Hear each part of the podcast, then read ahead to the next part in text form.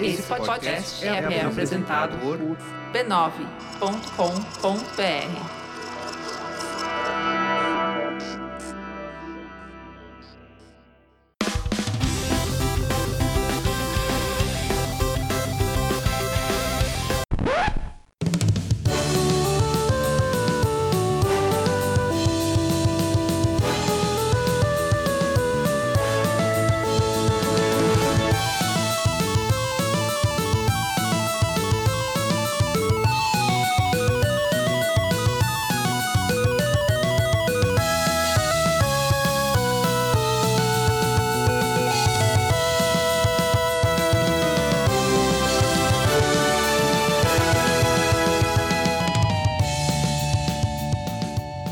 Ao vivo, Poco Pixel número 100! Cem! Chegamos! Incrível! Como você se sente no número 100 do Poco Pixel? Velho. 100 semanas mais velho. Como se falar de videogame velho não, não fizesse a gente se sentir velho o bastante? Por, ah, por default, assim, automático. Fizemos isso por 100 vezes. 100 vezes que a gente se reuniu aqui pra falar sobre videogame antigo. Muito incrível, Não é né? muito incrível? Caramba, quanto assunto, né? Nossa, e, e você sabe que várias pessoas me perguntam, né? Quando eu tô na rua e as pessoas me perguntam. né? Quando te reconhecem na, na, Isso, quando me reconhecem na rua. ainda quando você tá na fila do mercado, quando você fala assim, crédito, por favor. Aí a pessoa escuta, Alguém reconhece Nossa, a voz. é a su- você é o cara do Poco Seu Pixel. Adriano do Poco Pixel. E aí as pessoas perguntam, tem tema? Daqui a pouco uma hora vai parar, né? É, Afinal, videogame antigo uma hora esgota. Não tenho dúvida, tem que esgotar. Só que Não, a gente não a gente encontrou a fórmula certa pra não esgotar nunca. Não, tem que esgotar. Mas se a gente fez 100, dá pra fazer mais 100. dá, e Ah, mas se fizer 200, eu não vou fazer 300? claro que vai. E eu- e o lance é o seguinte, lembra qual que é a fórmula de corte do videogame antigo? Não é 15 anos? Todo ano ganha mais um ano, então no- o videogame antigo vai crescendo também, junto. A gente entra em 2003, 2004, 2005, daqui a pouco a gente tá falando do, Do PlayStation Switch. 4. é. Do Switch a gente até falou bastante.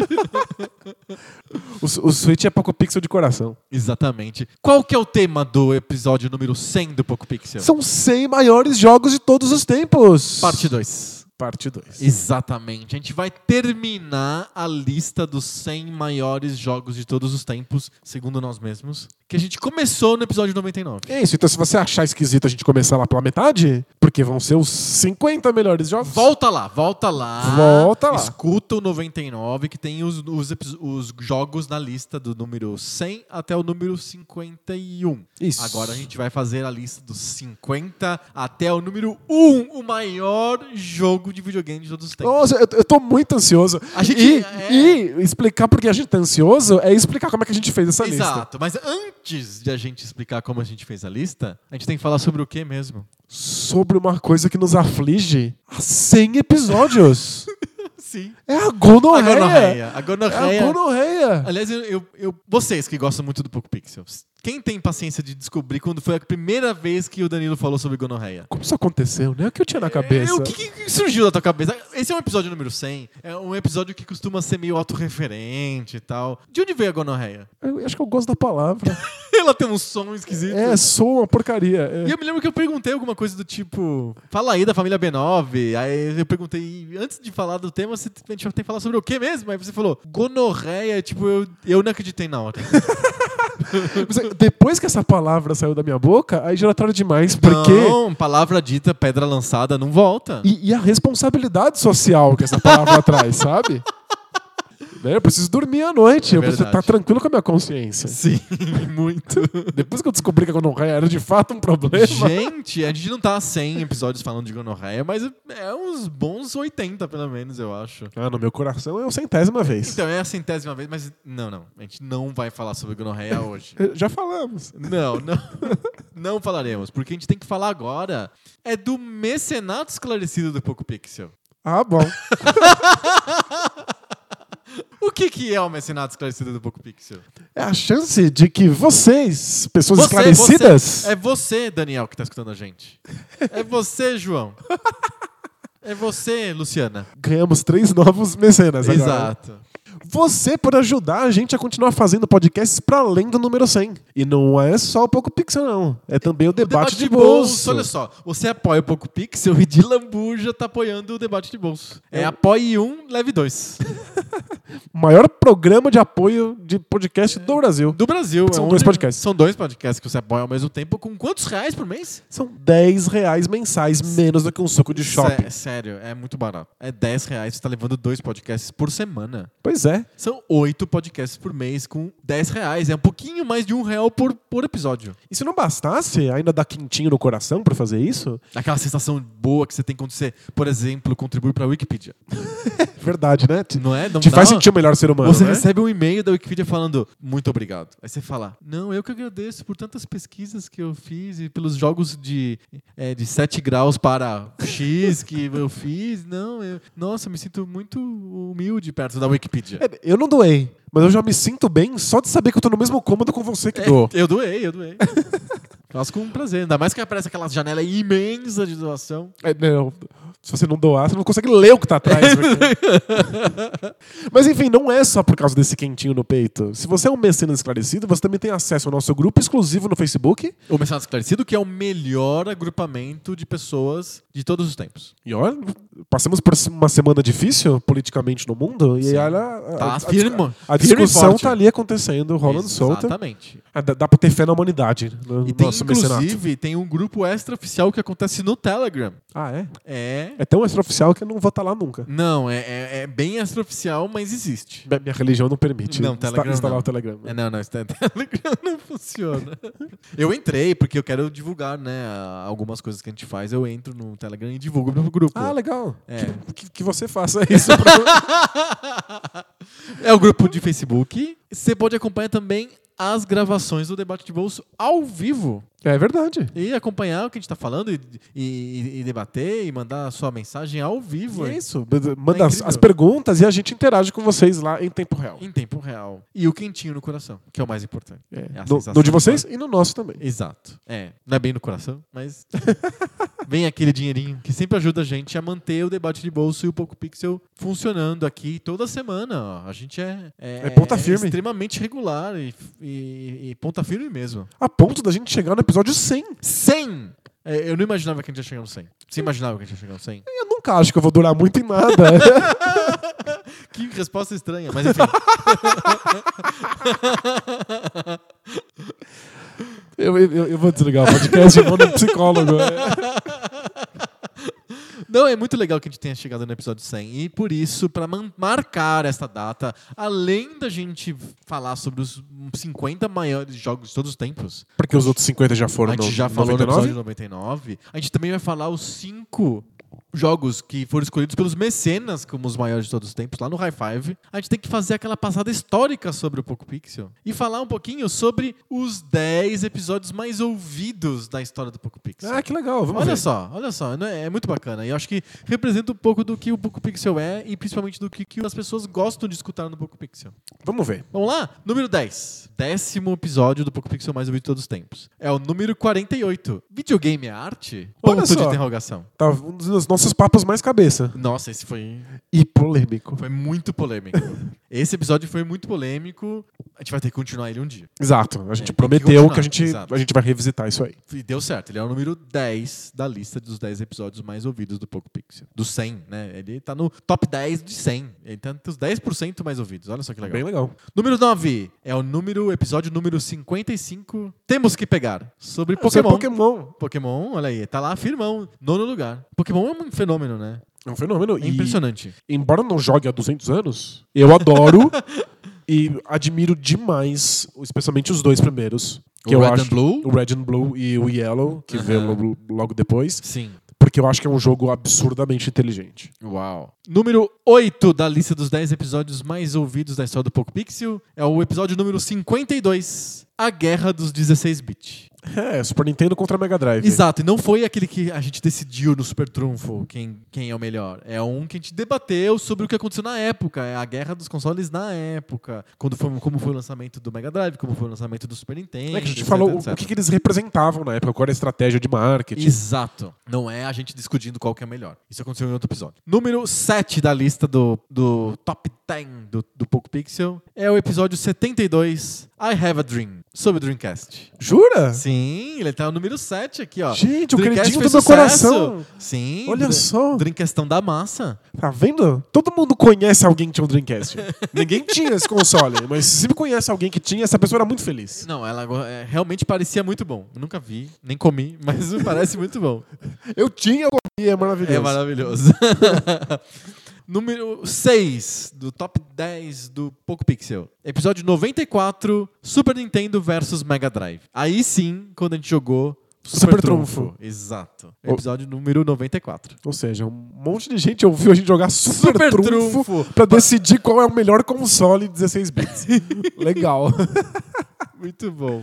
Número 5 da lista de 10 episódios mais ouvidos de todos os tempos do Poco Pixel. Número 69, Sexo, Mentiras e Videogame. tinha que ser, né? Sim, é O pessoal tem, não, não tem aguenta sexo. ver uma piroca. É, não tinha piroca nesse episódio, mas. falamos sobre jogos que tinham piroca. Sim, é. pirocas de pixels, mas as pirocas estavam lá. Sim. E fa- tem sexo no nome, pronto, vai Já ter era. audiência, com certeza. Número 4 é o episódio 92. O X marca o lugar. É o do Xbox. Gente, é do Dreamcast, o Xbox, é. as coisas mais novinhas estão aí no topo. Pois é, o pessoal. é, é, que- Calma, porque o número 4 da lista. É, é o número 3, na verdade. O número 3 da lista é o 68 de onde veio o Nintendo Switch. Que é o episódio que a gente faz a história da Nintendo até culminar no Switch. É uma genealogia do Do Switch. Switch. Olha só, Switch, Xbox, Dreamcast. As pessoas querem falar de videogame novo. A gente tá perdido. É isso que tá acontecendo. Não, mas as pessoas querem se falar de videogame novo olhando pro passado pra entender como é que, como é que aquilo foi parar ali. Ah, entendi. Faz sentido, faz sentido. É uma visão histórica do videogame novo. Pelo menos com a gente é. É, com a gente, né? Até porque não tem outro jei- outro jeito, né? A gente vai falar de videogame novo sempre no- na perspectiva histórica. É verdade. E a gente achou um jeito de falar sobre um assunto que estava muito forte, que é o Switch. E a gente conseguiu. E acho que f- e está entre os três episódios mais ouvidos de todos os tempos do podcast. É bem legal. E a gente- foi a gente descobrindo o DNA da Nintendo. Da Nintendo, foi bem interessante. Que é portátil, né? O DNA é portátil. Sim. Número dois, esse é surpreendente. O número dois vai surpreender você. A BuzzFeedização do Poco Pixel. Ah, Exato. O número 2 é o episódio 45, Fracasso Mania. As pessoas gostam de, de- de desastre.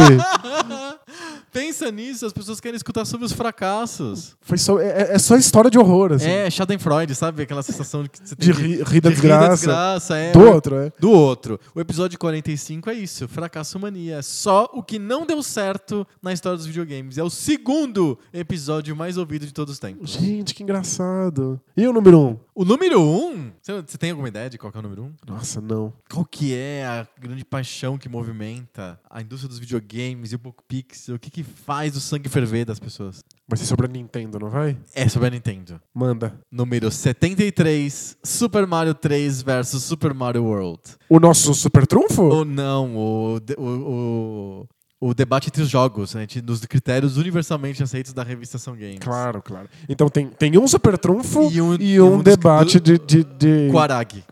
Critérios, universalmente aceitos da da revista São Revista São Games. Isso. é o número 1. Um.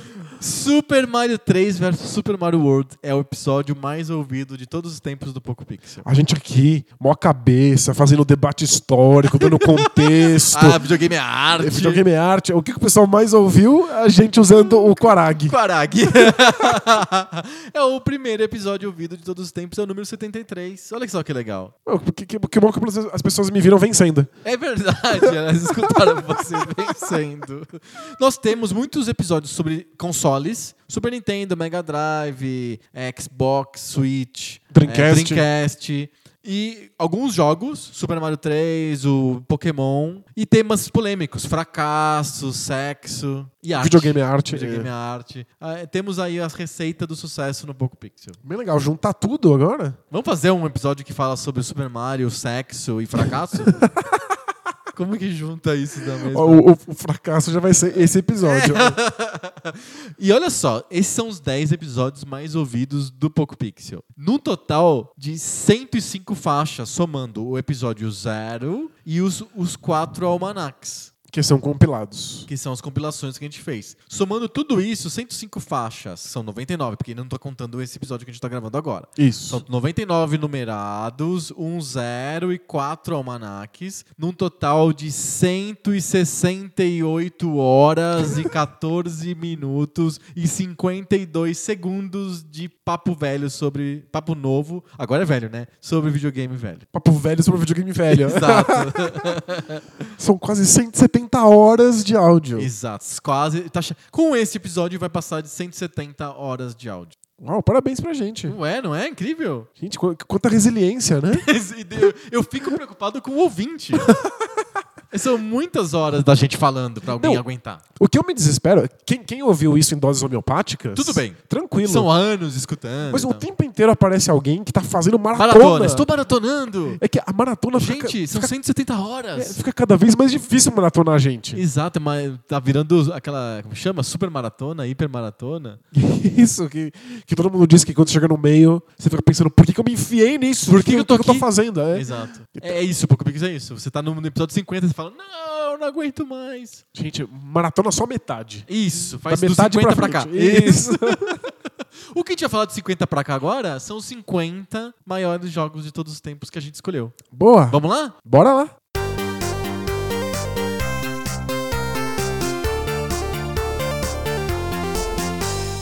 Vamos recapitular um pouquinho o que a gente falou no episódio 99 sobre de onde veio a lista, porque assim, a gente soltou metade da lista no episódio passado e já tem um monte de gente indignada. Calma, não dá pra ficar indignado agora, porque é muito pior essa, essa metade de cima. Concorda comigo? Claro. É muito pior, é muito mais polêmico, é muito mais sapatada pra você mandar pra gente agora no episódio 100. É, segura as críticas pra mandar elas em dobro no final. Exato, porque é muito pior, porque a gente não vai falar sobre os 50 quase melhores jogos de todos os tempos, a gente vai falar sobre os 50 melhores. Exato. E esses caras são muito mais polêmicos do que a lista parte de baixo da lista, certo? Imagino que sim. Como que a gente montou essa lista?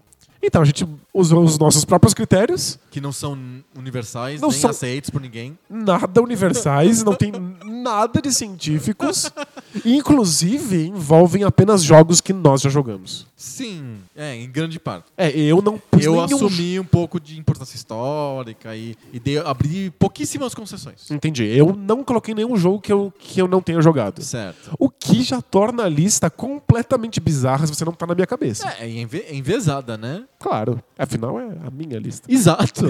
e por isso, por ser envezada, a gente resolveu fazer um modelo que de é um sistema distrital misto com listas fechadas? Não, não isso é debate de bolso.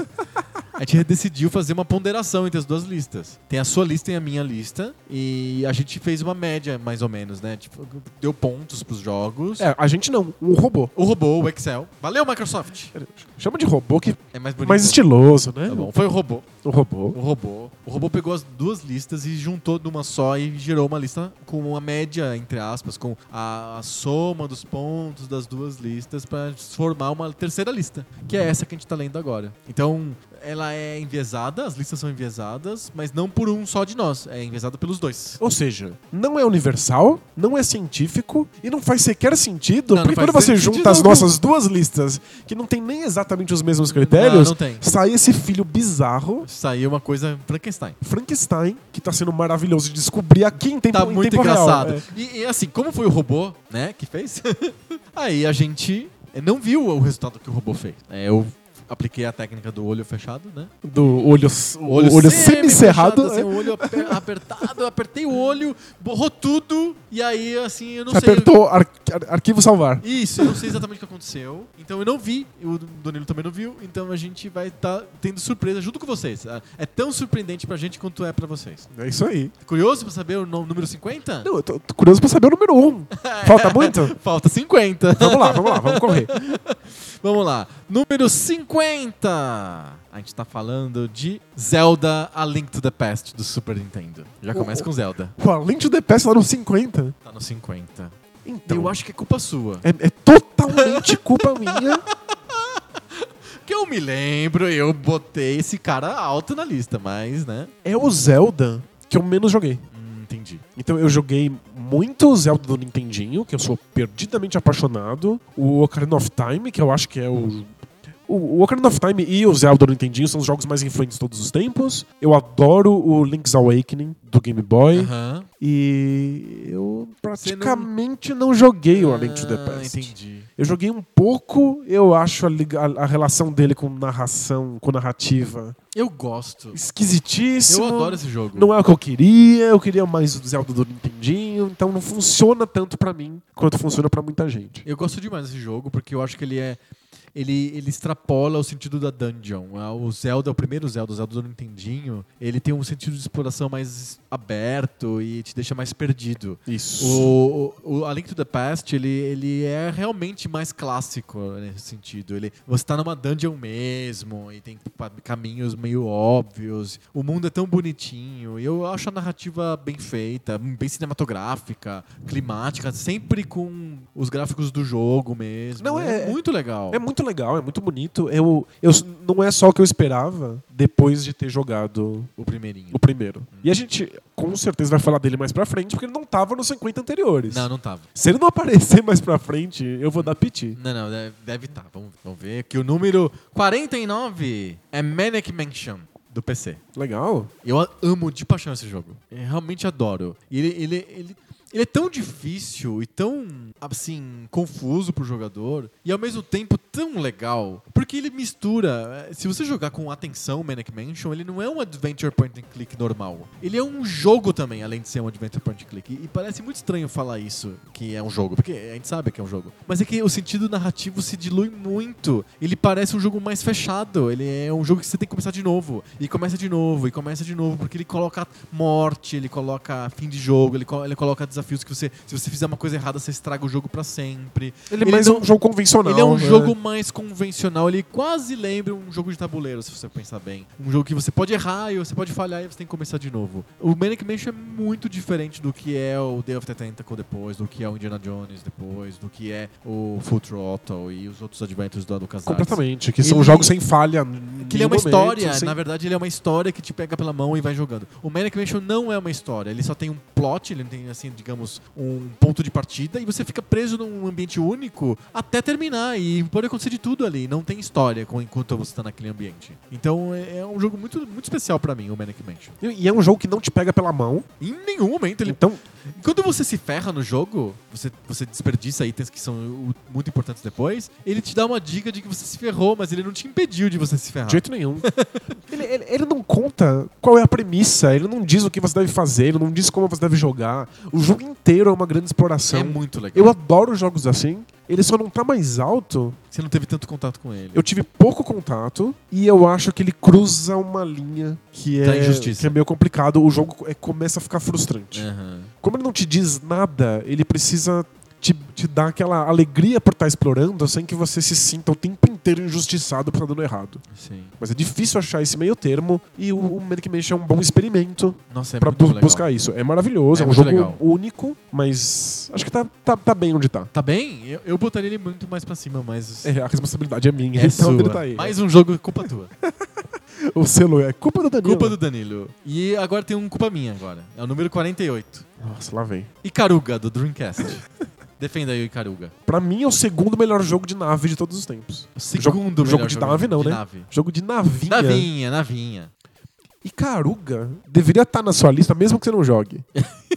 Porque é um daqueles jogos que faz sentido só de assistir. Sei. Tipo, Porque é bo- bonito ver o cara jogando bem, né? É, botar no YouTube e ver alguém que é bom de caruga é tipo, sei lá, Você assistir. vê um- o- a ginástica artística. É, é, é, é realmente esteticamente agradável. Aham. Porque, Pra quem não conhece, Ikaruga é um jogo de nave em que você pode tomar tiros desde que você escolha a cor certa. Então existem tiros de duas cores e aí você precisa mudar a sua nave pra poder tomar tiros de uma cor ou de outra. A dificuldade tá em quando vem tiros das duas cores simultaneamente. Aí você precisa pular na frente De um de um lado pro tiro, outro, é. mudando de cor sem parar. E isso faz o jogo se tornar uma dança esquisita. Então, inimigos que te dão tiros de cores diferentes em ritmos cadenciados fazem com que você tenha que dançar nesse, nessa troca, nesse Entendi. padrão. É É muito bonito inovador, de ver. né? É inovador. E é impressionante como você internaliza, depois de muita frustração e de jogar milhões de vezes, você internaliza essa dança. E aí você faz sem saber por quê. De repente, quando você vê, você passou pela maior chuva de tiros da história e você tá vivo. Você não Incrível. explodiu. É, nenhum jogo te dá essa sensação De fluxo. de, de fluxo quando dá certo. Legal. É que dá muito errado, porque Caruga é muito, Muito difícil. difícil. Mas quando dá certo, é uma, uma sensação inexplicável. Muito bom. E- Ele fica bem no número 48?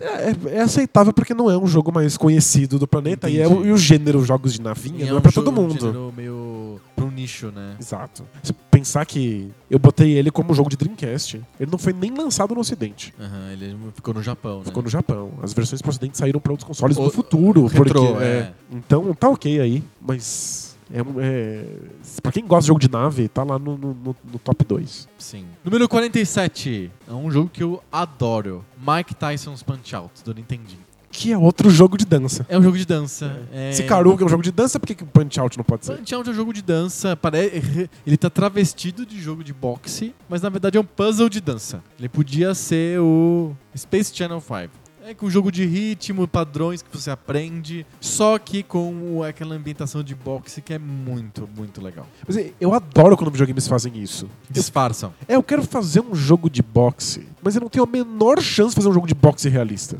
Então lasque-se a realidade. Usa o Abstração tema total. e faz o jogo abstrato que Um pareça pinball. aquilo que seja mais gostoso possível. Poderia ser um pinball. Seria muito legal um pinball de boxe. Deve ter, inclusive, de máquina real, né? De... Com certeza. Você dá umas, umas boladas nas cabeças de uns carinhas. Assim. Sensacional. Tem um, tipo um testículo assim. Você, você bate lá, você é punido. Isso é exato. legal, eu gostei desse jogo. Seria muito legal. Mas a escolha da Nintendo foi por fazer um jogo de dança. Porque ele é, é- é gostoso descobrir ritmos O e padrões. ritmo. É. Porque o, ca- o lutador adversário te dá um padrão e você tem que fazer o padrão contrário. É, é- é sobre isso o Mike Tyson's Punch-Out. E funciona muito bem dentro Muito, do, do muito tema bem. do né? boxe. É muito divertido, com os, os personagens mais estereotipados, horríveis da história. Isso, não envelheceu muito bem do ponto de vista do politicamente não, correto. politicamente é. correto não, mas é muito legal. Eu fico feliz que ele esteja no número 47. Eu prefiro a Melhor que sequência. Zelda Link to the Past.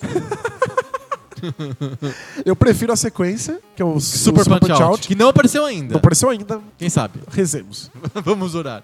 Próximo jogo é o número 46. Radiant Silver Gun do Saturno. Agora eu tô puto.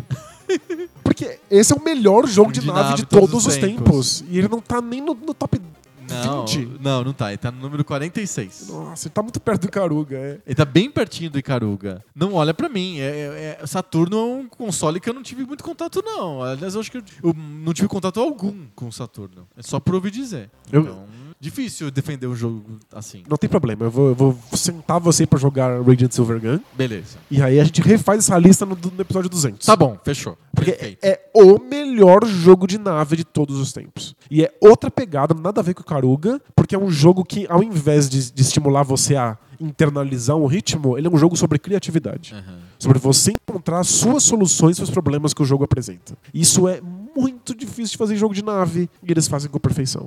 É um jogo que você não fica improvisando e, e parece que você tá jogando. Os dedos estão jogando e o seu cérebro não, né? O Icaruga é meio isso, né? Isso, o, o, o Boa. Radiant Silvergun, você precisa estar o tempo inteiro pensando. Aham. Por que, que eu vou usar essa arma? Se eu usar essa arma, eu vou evoluir ela, mas ela vai me dar uma tal habilidade, mas no- daqui a pouco vai ter tal desafio e eu não posso usar essa arma, eu vou ter que usar outra. Então você fica pensando em quais são as saídas. São duas vertentes muito diferentes de jogos de nave, Sim. o Ikaruga e o, e o Raid Silvergun, mas o Raid Silvergun é a vertente mais difícil e mais rara de encontrar. Certo. E a melhor de todos os tempos. Raiders de Silvergun do Saturno, que é o jogo anterior ao, ao Icaruga, né? E do- acho que os dois são da Treasure. É, então. Eles, eles sabem o que fazem. É, ah, sem dúvida. Número 45. Jennifer Capriati Tênis do Sega Genesis Mega Drive. Essa é, é- é nossa. É nosso. Sensacional. Olha que, que legal. Número 45, os Jennifer Capriati. Foi o melhor jogo de tênis que a gente encontrou na geração 16 bits. E ele é muito bom. Ele é- Ele é sério, é- a mecânica é muito boa e funciona muito bem até hoje. É, ainda é divertido. O gráfico é simples, não é bonito, é simples, mas a mecânica é muito bem feita. Você se sente ju- com estratégia, você pode ter estratégia, você pode variar a jogada, você pode ir pra rede ou ir pro, pro fundo da quadra, que faz toda a diferença. É, a coisa que eu mais gosto é que devolver uma bola nunca é uma certeza de onde a bola vai. Exato. Você tem mais ou menos controle, mas se a bola foi muito forte, muito angulada, você não vai devolver numa paralela perfeita. Sim. E isso é muito difícil de emular, é uma física difícil de fazer O funcionar. computador fazer. E o Jeopardy Project faz bonitinho. E é um jogo que ninguém lembra. Pois é. E é muito legal, ele é o número 45, é melhor que o Zelda. Eu joguei pouquíssimo Zelda, eu joguei muito Jennifer Capriati com Nossa, você. Nossa, te jogou demais esse jogo. Jennifer Capriati, a gente gastou aquele controlezinho vagabundo que eu tinha lá do PC, lá no emulador. A gente- a gente ganhou lá o, o- um código que você digitava no jogo pra que os, os adversários do computador ficassem muito mais difíceis. Sim, se não me engano é Grand Slam o código. Você digitar lá no. Aí o- entra um cara que é impossível de ganhar. Não, não tem como. Não, realmente não tem como. Mas é contra ele que a gente treinava. É, é, no- é, treinava pra jogar entre, entre nós, mas É. aquele boneco lá, o robô lá, não, era, não tinha como perder. Ele, ele ganhava toda. é, Ganhar. Ele, ele ganhava todas as bolas. né? É impossível. É 6-0, 6-0. Acabou. Um dia eu vou vencer. É, n- não dá. É, foi programada pra n- ser imbatível. Número 44. River, River Raid do Atari. Uau! Legal, é um jogo de Atari entre os top 50. É um jogo de nave melhor do que Caruga Ah, e, e Raid River Silvergun. Raid é melhor do que Caruga, melhor que Raid and Silvergun e melhor que Zelda Link to the Past. Publique-se! Publix. River Raid é um baita jogo. É um baita jogo. É um baita jogo. É que a gente tem que pensar que não é um baita jogo pra você pegar hoje, jogar e, e falar assim, não, é melhor que o Zelda. Não é isso, é porque pensa que é um jogo de Atari 2600, de 81, sei lá, 82. Que tem toda uma beleza do código que foi criado pra economizar recurso e, e ter aleatoriedade num momento que o, o Atari não, nem tinha recurso suficiente pra dar E aleatoriedade. que todos os jogos eram uma tela só e o River Raid tudo consegue ser, scriptado e ele consegue ser várias telas com Exato. progressão e o jogo tem final. Scroll vertical é muito legal. É muito legal. E, e a jogabilidade, tá- além de tudo isso, que parece coisas muito abstratas para um jogador comum se ligar, relacionar, ele é divertido também. A jogabilidade é gostosa. Você sente a física do avião acelerando, desacelerando. E, e ele- aquela sensação de que mais para baixo ele é mais lento e mais alto ele é mais rápido para tentar simular a altitude do E avião. até os sons estão anos luz à frente do que o Atari é fazia muito na época. bem feito. É, um- realmente um jogo incrível. É. Bota ele no contexto histórico e ele é um dos melhores jogos de todos, os tempos. com, com certeza. Número 45 da, 44 da nossa lista. Boa. 43. Batman do Nintendinho. Essa é minha cota, né? Essa é com você, eu não joguei. Essa é com você, Adriano!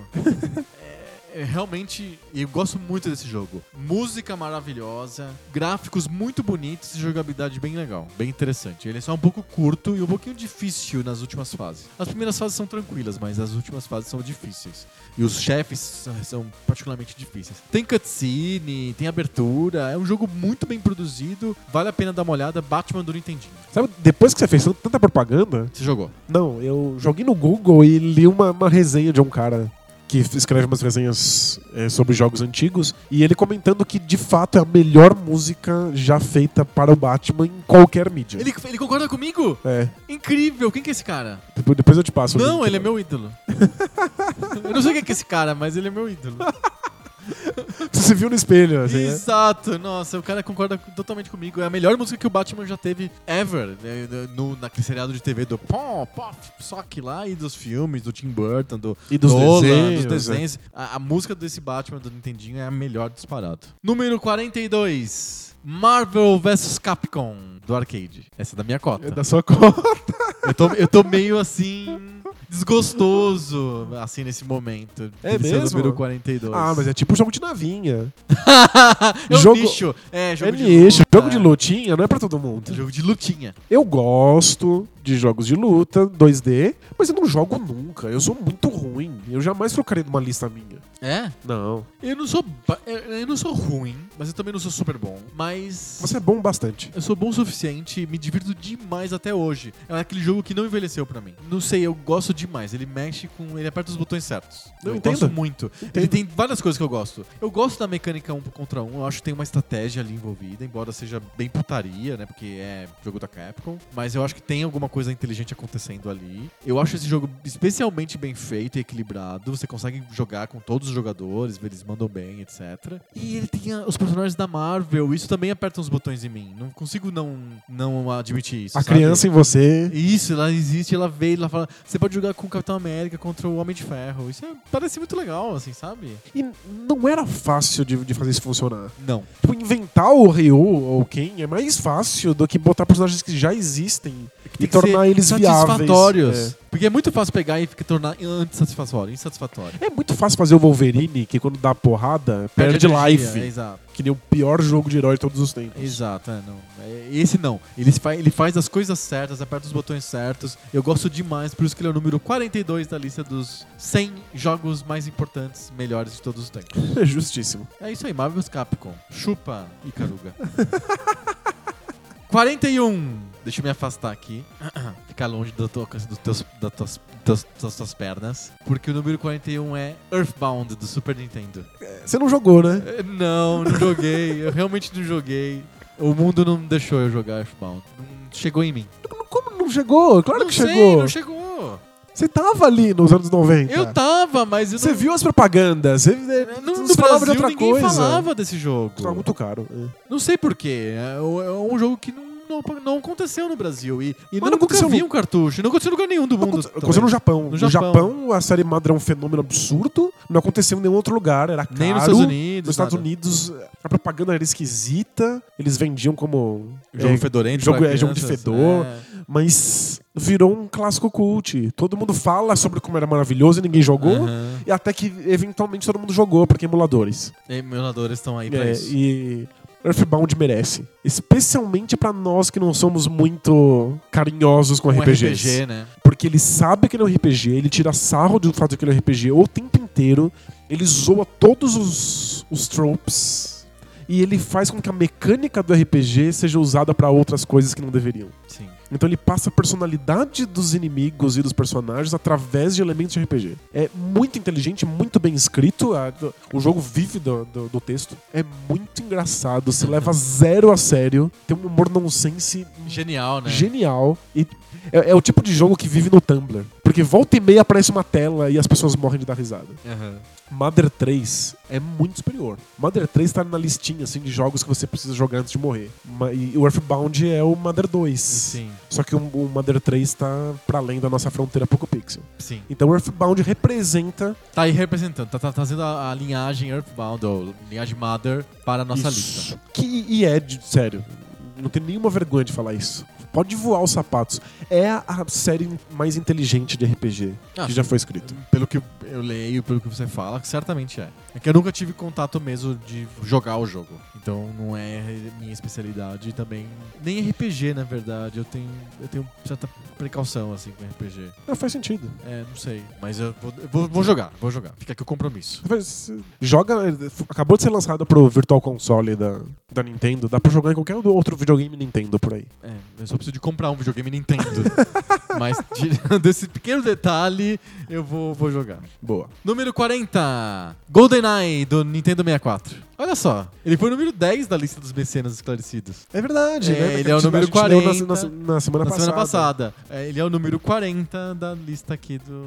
da, da nossa lista do Poco Pixel. Importante, faz coisas Revolucionário. As revolucionárias. pessoas amavam As muito. pessoas gostavam muito, o multiplayer virou cabeças, pa- deixou de ser aceitável jogos sem multiplayer, virou jogo de festinha. Sim, dividir a tela é isso aí, vamos ver. Impressionante. Agora, envelheceu bem? É, envelheceu. Posso jogar agora? Hum, Não, não joga agora. Você joga Earthbound hoje, e não só você vai achar inteligentíssimo, engraçado, mas você vai ficar fascinado com como os gráficos são bonitos. Sim. E o GoldenEye é difícil de olhar. Eu Acho que é mais difícil ainda de jogar. Não, é, mas- é- olhar é, é zoado. Você vê aqueles cara com a, ca- a cara de personagem de filme colada num polígono. Não, é desastroso. É desastroso. Mas GoldenEye tá aí porque, por conta das minhas memórias com o jogo. Você jogava demais esse jogo. Eu jogava demais, eu era apaixonado por ele e não é à toa, não, não, eu não sou o louquinho da praça. Ele fez alguma coisa que nenhum outro jogo fazia Sim. naquele momento. Exatamente. Ele era mais do que um jogo de tiro. Era legal andar por ali, explorar os cenários do filme.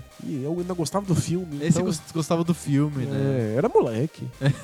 É, o filme, filmes de James Bond costumam também apertar os botões certos na maioria das pessoas. né? É, costuma feito pra ser é, isso, prazer é. secreto de um monte de gente. É, né? exato. Então o cara lá gosta de, sei lá, Beckett, Shakespeare, mas quando assiste o 007, aperta também os botõezinhos, né? É piegas e, e- e apelativo na medida certa. Pois é. E, Legal. o, e o jogo lida bem com isso. Ba- Bacana, O número 40. Eu acho que tá, tá muito bem o GoldenEye no Legal. número 40. Gosto bastante. 39. Power Stone 2 do Dreamcast. O melhor multiplayer de todos os tempos. Tá junto com o GoldenEye coladinho ali. Que absurdo. Mas são dois multiplayers, é. Sim. O, o, o Power Stone 2 não faz nenhum sentido ter sido abandonado pela Capcom. Por que, Capcom? É um jogo revolucionário, inovador. Ele é muito mais estratégico, tem muito mais Do que opções do que a série Smash Bros. Aham. Que é tão. Eu, olha, olha os sapatos. Baixa, Tá baixa vendo meu aí? sapato. É, é. Os personagens são carismáticos, virou desenho animado, virou mangá, virou um desenho animado, passava na Globo. E ninguém nunca jogou o Por- jogo. É, por quê? E aí, eventualmente, a Capcom abandonou. Caramba. Baita sucesso nos arcades japoneses. É, não- é dessas coisas que não faz nenhum sentido. Sim. E o jogo é, é realmente muito bom. Dá- Ele, é bota- ele- ele- ele- o 1, o Power Stone 1 criou o conceito de melee game ou já existia outros jogos nesse Não. sentido antes? Já existia, mas exatamente como o Power Stone fez, o primeiro, não. Aham. Porque são os cenários que vão Interagindo. É, e, e eles vão mudando, né? São cen- cenários dinâmicos, vão acontecendo coisas no cenário que mudam o ambiente da luta. Sim. E 300 itens pra você interagir. Mas, sério, você bota quatro controles e Power Stone 2 e você nunca mais vai ver o, o sol raiar de novo. É um perigo pra sociedade, então, Power Stone 2. é, não, é um vício absurdo. Porque é um jogo, quanto mais você dá, mais ele devolve. Aham, Quanto mais você joga, mais você enxerga que tem uma tática ali que você não percebia. sim. E não para nunca, é infinito. Nossa, que vontade de jogar Power Stone 2. Não, pula, pula, pula. Vamos pro 38, que o 38 é Pac-Man do arcade. Ótimo. Não, é um jogo maravilhoso. Não, sério, é, as pessoas não acreditam. Mas é, é um jogo maravilhoso, Pac-Man. Ele é inteligente, a mecânica é muito simples e te dá variedade infinita de jogo, na verdade. Com o mesmo labirinto, com o mesmo fanta- os mesmos fantasminhas, com as mesmas movimentações, as mesmas coisas que você põe fazer. Não tem power-up ape- além da, daquelas pastilhas que ficam nos cantos. Nada acontece, não tem fase, não tem nada, mas mesmo assim é incrivelmente gostoso de jogar. Você pega e joga agora e é maravilhoso. É um jogo abstrato, extremamente simples, qualquer um entende o conceito, qualquer um sabe Só de controlar, só de olhar. Só de olhar, Você, você não- nunca tocou no, no, no manche, já sabe como você já joga. sabe como fazer. E ainda vende livros de estratégia de como dominar Exato. o jogo. É muito legal. Essa tipo, é a marca dos grandes clássicos. É, tipo, é, é o que define o xadrez. Exato. E o, ca- o, o Pac-Man consegue chegar nesse nível. É muito legal e criou uma indústria. É, Foi o cara que fez vender ar- arcade, que é pra cacete nos Estados Unidos. E sabe que É, é- é sensacional. A história do Pac-Man é muito legal. e eles relançaram agora com 200 modos diferentes de jogo, Sim. que na prática são o mesmo, só que É, mais, mais modificado arejados. e tal. E faz um baita sucesso e é bom pra caramba. É demais, é Ainda, muito ainda bom. funciona. Ainda funciona muito bem. Pac-Man número 38 da nossa lista. Porque o número 37 é Doom do PC. Uau, É um baita jogo. É um baita jogo. E é um jogo bem importante também. sem dúvida. Ele, ele foi assim. Eu acho que, além de ser um jogo bom e que você consegue jogar feliz até hoje, ao contrário do, do GoldenEye, eu acho. O Doom eu consigo jogar legal a- a- hoje, assim. Eu acho, É, me acho que divirto um pouco. O 3D do GoldenEye envelheceu pior, Pior do que, do que o 2D do Doom. Exato, total. O Doom ele é aquele fake 3D, né? Raster Graphics, né? Que lembra 3D, mas não, 3, não é 3D de verdade. E é divertido de jogar e fez com que os jogos voltassem pro PC, os jogos de ação. E t- fez com que os videogames ficassem assim ultrapassados e chatos perto de um PC. né? E parecia que isso nunca ia acontecer. Os Não. jogos de PC eram super Era lentos. horrível, é Era... super lentos. E só tinha Adventure Point and Click, só tinha E, jogo e RPG. xadrez. e- RPG com Última, números e estatísticas, essas é. coisas assim. E o Doom, junto com o Wolfenstein, mas o Doom principalmente, trouxe o, o- o- o- esse jogo de tiro em primeira pessoa de volta pro PC e fez com que os jogadores voltassem pro PC e que o PC eh, puxasse a inovação do videogame pra frente, como nunca tinha acontecido. Tanto que Dreamcast, o PlayStation e o Nintendo 64 são respostas da indústria de videogames ao PC. Sem dúvida. E tem aquela coisa que é difícil explicar. É, é, você tinha que estar lá com a idade certa pra ter cagaço do Doom. É, não, Doom era. Doom dava medo. Dava medo, era É, sombrio. agora, fala- se você Parece olhar, bobagem, é, não- é. parece absurdo. Mas era um grau de ambientação que a gente ainda não tinha conhecimento. Você estava dentro, era em primeira pessoa, você estava vendo o monstrão chegando perto de você. É, a gente dá como banal e óbvio uma coisa que foi construída durante muitos anos e quando a gente re- finalmente viu aquilo pronto, era realmente assustador. Era muito legal. Doom é um jogo muito, muito, muito importante e eu acho que ele tá feliz aí no número 37. Boa. Merece mesmo. 36. Rock and Roll Racing do PC. Do PC? Não, tá errado isso. O Rock and Roll Racing é, é do Mega Drive, é do Super Nintendo. Mas tinha no PC também?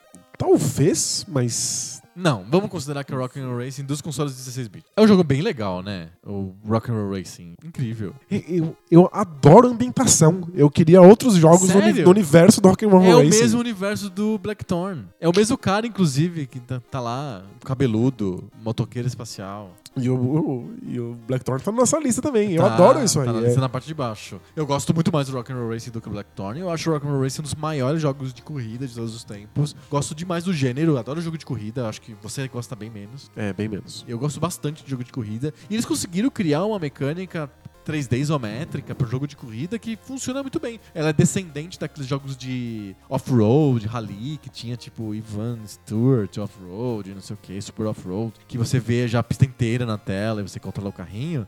O, o, o Rock'n'Roll Race estica a tela, então faz com que se- a tela, a, a pista seja dividida em, sei lá, quatro partes, cinco partes que você não consegue enxergar tudo ao mesmo tempo na tela. Mas você vê um pedação Você vê dela. um bom pedaço e funciona muito bem. E, e você tem armas e power-ups, e você pode progredir a- a- a- o carrinho. É muito legal. Eu confesso que eu gostava mais da parte que não é a corrida do que da corrida. De montar o carrinho, Eu gostava de comprar as montar o coisas. carro, comprar as coisas. Ficava desesperado porque eu queria tanto dinheiro pra pegar tal carro pra ir pra tal planeta. E É, eu porque queria ver o planeta. Você tem que ganhar as corridas pra chegar no planeta XY. É, o, o mundo que tava existindo ao redor da- da- das corridas pra mim era mais divertido que a corrida. Mas a corrida era boa o bastante pra me segurar nisso aí. Sim. É, é muito legal. Rock and Roll Race é o número 36. Melhor que Doom, melhor que Pac-Man, melhor que o Zelda Link to the Past. É, só- é só pra gente ficar triste, né?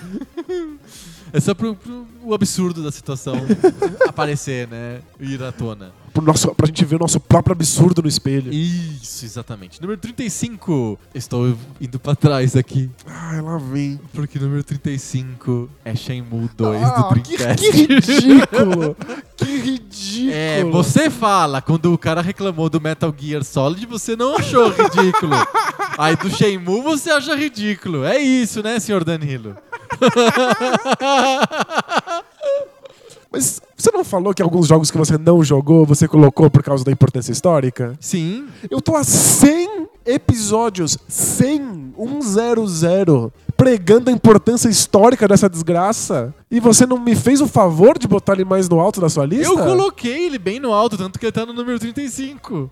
Mas eu botei no 1. Ele, o Shenmue 2 é o teu 1? Ah, esse é o Shenmue 2? Esse é o Shenmue 2. Ah, não, não. Shenmue 2 deve ser o meu 2. deve ser meu 2 na lista. Esse é o Shenmue 2, tá? Fica, fica bem claro. Ufa, não, deu, deu até uma respirada aqui. Respira, respira, toma água. É o Shenmue 2. Eu, não, Ok. eu não tenho muita ideia da diferença. Você botou os dois ali no- juntos, eu assim, não é? sei, mas esse é o Shenmue 2. É o número 35 da lista. Aposto que só, só eu botei o Shenmue 2, né? Acho que de- porque ele Eu deve nem ser, lembrava, ele acho deve que ser meu era número, dois. ele deve ser meu número 2 aí, ele apareceu aí. É, a gente pode depois, no episódio 101, a gente vai publicar as tabelas. E aí vai ter a lista do Adriano, a lista do Danilo e a lista combinada. Então todo mundo vai poder ver o que aconteceu. Pro Shenmue 2 tá em número 35. Gente, o, o topo da minha tabela que você não deve ter colocado vai começar a aparecer agora no meio. Será? É, é isso que tá Ah. acontecendo agora. Ah, não sei, vamos ver. Número 34. Não é Shenmue 1, pode ficar tranquilo. é Streets of Rage 3. Ótimo, bom, Bom? bom. Bom. É meio alto, eu acho. Você acha alto? eu acho meio alto 34 pra um jogo de beat'em up. Ah, mas é o melhor beat'em up. Não, eu tenho, tenho total consciência que é o melhor beat'em up. Talvez não seja o, o beat'em up mais importante de todos os tempos, nem o mais do meu coração. Mas é um excelente jogo. Eu gosto mais do Streets of Rage 2, pra ser bem sincero, mas... O 3 é legal mesmo. Você gosta mais do 2 do que do 3? Eu acho que o 2 é melhor. Ah, não. O 3 é me- me- melhor jogo. A ambientação é mais legal. Talvez, talvez a música. Eu gosto mais da música do 2. É, a música, é muito importante a música do 3 Streets é, for é Rage pra mim. polêmica. é. É polêmica, eu acho. Ele. O, o, o Yuzo Koshiro exagerou na do 3. É esquisita, né? É experimental demais. Eu, eu, eu- eu gosto. É bom, é legal. O do 2 eu acho que tá na medida. Eu escuto muito.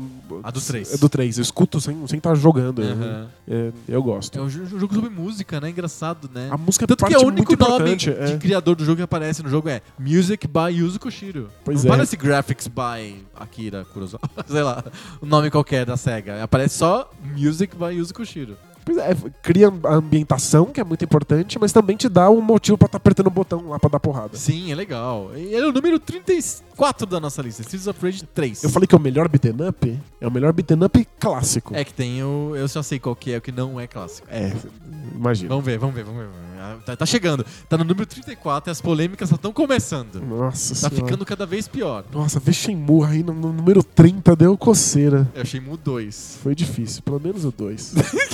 o coração quase parou. Não tenho culpa, a gente tem histórias de videogame um pouco diferentes. Não, com certeza. Elas começaram bem parecidas, as nossas histórias de videogame. Depois é que deu uma divergida. Não, eu tenho total noção de que eu vou ver os jogos do topo da minha lista aparecendo agora, no meio, porque a gente não deve ter jogado. Sim. Mas eu, eu esperava que pelo menos eu tivesse te convencido sobre o Shenmue. Não, No- Ah, me no- convenceu. no- Calma. Na boca, assim. Não, não, não. Tá chegando, tá chegando. Número 33. Ico, do PlayStation 2. Tá vendo? Mas é que... não- Não olha pra mim. PlayStation 2 não é minha, minha área. Eu nunca... Não, não é um, um console que eu nem considero como um pouco pixel de verdade. É que o Ico tá, tá na fronteira. De quando que é o Ico? O Ico é de 2001. Olha, ele tá na fronteira. Tá bem na fronteira. Bem na fronteira. Mas é com certeza o jogo mais artístico da lista inteira. Sem dúvida. E foi um jogo que mostrou pro público comum que os jogos poderiam ser interpretados ou reconhecidos como arte. Sim. Então iniciou um debate Menos pro cara que fez a capa nos Estados Unidos, né? que é um, um moleque com chifre e um tacape na mão num close ridículo como, um- como um filme de Hollywood. Assim, não faz nenhum sentido. Mas eh, Ico é, um- é- é uma obra de arte, é uma obra-prima, é um, é, é um, é um jogo fundamental pra entender o que, que videogames podem ser. E- mas assim, eu entendo que ele é de 2001, mas você acha que conceitualmente ele é um jogo pouco pixel? Ele tem uma cara de muito pixel, não tem não? Ah, Então, não. Não? Então, ele é muito pixel no, no- como ele encara videogames. Aham. Então, é isso que eu tô Porque, falando. é, sim, porque ele pensa que videogames podem ser ferramentas expressivas. Aham. Ele, ele trabalha pra te, te causar Isso, sensações que ao não é- invés. isso é uma característica muito, muito pixel. Isso, mas agora, em termos de jogabilidade, ele poderia estar no Super Nintendo. Aham. Todo o lance dele é que ele, ele faz com que você não se preocupe com você mesmo. Você controla um personagem que nunca tá em real risco. O risco tá sempre no outro personagem, que é a única pessoa com quem você pode conversar. Aham. É a única pessoa com quem você pode interagir nesse mundo. Então é o medo pelo outro que é gerado. Então deixar esse outro sozinho numa sala pra resolver um puzzle é o pânico. E criar isso no jogador é, é uma experiência muito pixel. Sim. Mas em termos de mecânica, ele poderia estar em qualquer console. Sim, entendo. Tem essa É- dualidade. é- né? é um jogo- Narrativa, É e a extremamente jogabilidade. simples. Ente- Até porque ele, ele quase não tem narrativa, ele não, não usa CG. Então, ele- do ponto de vista técnico, ele não, não exige que os pixels estejam lá. É só Aham. no modo de pensar que ele é muitíssimo Isso, pixel. É o né? Elan do jogo que eu acho que tem uma coisa meio de muito pixel. E o Ico é talvez o último grande grito do game design japonês. Aham. É quando o mundo olhou e falou: olha, eles ainda conseguem fazer coisas extremamente criativas, que você bate o olho e sabe que veio de lá e que o mundo consegue se identificar. Tem- ele tem essa. Ainda tem esse simbolismo, né? É, e aí ficou o Icotin, virou esse tipo último bastião de game design japonês. Uhum. E aí depois. Não tem mais. É difícil achar. Exato. Deu uma, deu uma sumida. Número 32. Alone in the Dark, do PC. O O primeiro primeiro. É. é injogável. Não dá pra jogar. Não dá pra jogar. Eu acho que dá pra jogar mais GoldenEye do que Alone in the Dark, de verdade. Nossa, com certeza. Eu vou confessar, eu achava Alone in the Dark borderline do injogável na época. É verdade. Já era difícil de jogar na época. Sem dúvida, sem dúvida. Era, era na insistência. Igual aquele jogo de boxe 3D que você tinha que montar o lutador, lembra? Real 3D Ah, Boxing, não s- sei o que, que você tinha que. O lutador grandão, altinho, baixinho, não sei o que, e era com os caras 3D horrível. A gente só queria ver o 3D, né? É, Ficava. era péssimo. O Alone in the Dark era meio isso também. Não, cê- Controlável, robô. Você doido. nunca sabe exatamente o que está fazendo, é muito difícil controlar as coisas. É- é- correr ou não correr é, depende do, da fase da lua. Sim. Porque você tem que dar dois cliques no direcional para que ele corra. Mas às vezes corre, às vezes não corre, Ele, ele, depende. de- ele decide. Varia. É dele, ele que decide se vai correr ou não. Mas é, é o começo do uso dos gráficos 3D junto com, com os cenários pré-renderizados. Sim. O que permite um monte de câmeras cima- cinematográficas, ângulos diferentes. E câmera controlada pelo próprio jogo, né? Um desespero Pelo- is- também. Mas são lindas e mostram a, a, a, a mansão de uma maneira que não daria se fosse uma câmera Flutuante. flutuante. E a ambientação é fantástica, a sensação de explorar aquele cenário, as mu- o- os múltiplos caminhos que você pode tomar de acordo com como você lê aqueles textos. O jogo é maravilhoso, ele só não dá pra jogar. Não dá pra jogar, mas o em conceito ele é Ele- fantástico. Ganha Quantos, quantos super-homens cinco de, super-homens de Atari? de Atari no, no- no quesito conceito.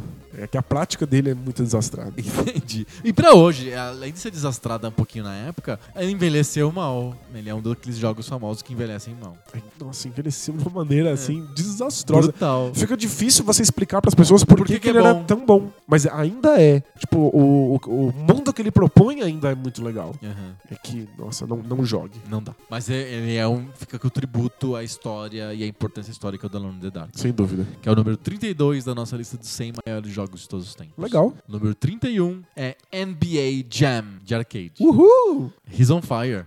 É, Se a gente falou que eu gosto dos jogos do, quando eles percebem que não dá pra fazer realista e É- aí você é vai lá e isso. faz dança, é, o NBA Jam é isso. É É, isso.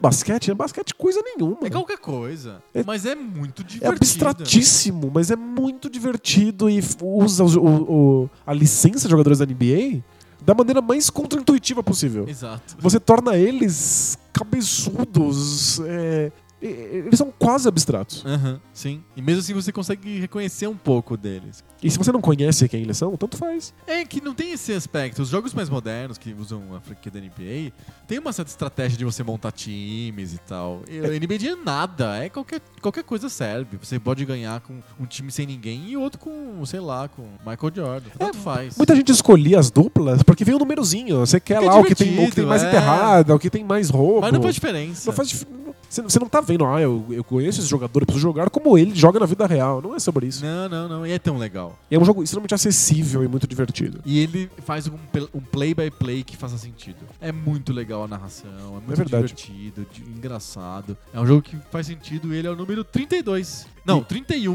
da nossa lista. Melhor que Zelda. E, e sabe o que eu acho engraçado? Ele não tem quase nada a ver com basquete na prática. Na prática, não. Mas eu acho que ele fez mais pelos basquete do que muitos jogos que tentam ser realistas. Ser tipo NBA Live. É, ele- acho que ele- o, o que ele fez pro basquete é o que o FIFA fez pro futebol. Sim. A- As pessoas realmente entram na, na- na coisa, entram, mergulham no esporte por causa de um jogo desses. Mesmo que não tenha nada a ver com o esporte Sim. de verdade. É muito legal. Número 30. Olha, ó, tá, tá chegando, hein? Tá no 30. Tamo indo. O número 30 é Nightmare do MSX. Uau. É um jogo de É, navio. é um, no- né? é um jogo de navinha do da Konami. Olha só, um navinha vertical. Eles fizeram Nemesis. que é horizontal, e a Nightmare, que é vertical. Só que não era uma navinha com cara de navinha. Ele é um viking, é um cavaleiro com um chapéu de chifre que não tá voando, ele tá andando em terrenos que tem inimigos em volta E dele. os tiros dele são flechas, né? E depois são espadinhas, com bolas Isso. de fogo. É, tem vários upgrades que é a parte legal do jogo. Exato. Então ele tem beaten- é, power-ups, ele tem. es- Você pode fazer o personagem ter poderes em- em- limitados por tempo, tipo, e ficar invisível, ficar invulnerável e assim por diante. E, e um jogo muito interessante, divertido, bem feito, que num console, num equipamento muito limitado que é o MSX. E, e o jogo é lento. E a, a graça tá na Konami fazer um jogo de navinha, um bullet hell, Bullet Hell. fazer sentido num, Console um console lento. lentíssimo. Então é- são escolhas de design muito específicas pra fazer isso funcionar. E funciona. E funciona. E funciona. Nightmare é um baita jogo. Tem música boa, é muito divertido Nightmare. Pra quem não conhece, porque o MSX não é exatamente uma coisa popular e que deu super certo no mundo, o Nightmare é um jogo que vale revisitar. Com certeza, pra quem gosta de jogo de nave, é legal pensar como é que dá pra funcionar se for lento. Sim. Desde que você faça as escolhas certas. Exatamente. É o número 30 da lista, muito melhor que Icaruga. é, porque o Icaruga é o número 48. É verdade. Na- nessa lógica da É melhor lista. que Radiant Silver Gun. É melhor que o Rage Silver Gun, que é Nossa. número 46. Então tá. A, a lista é isso. Fazer o quê? Publix. Publique-se.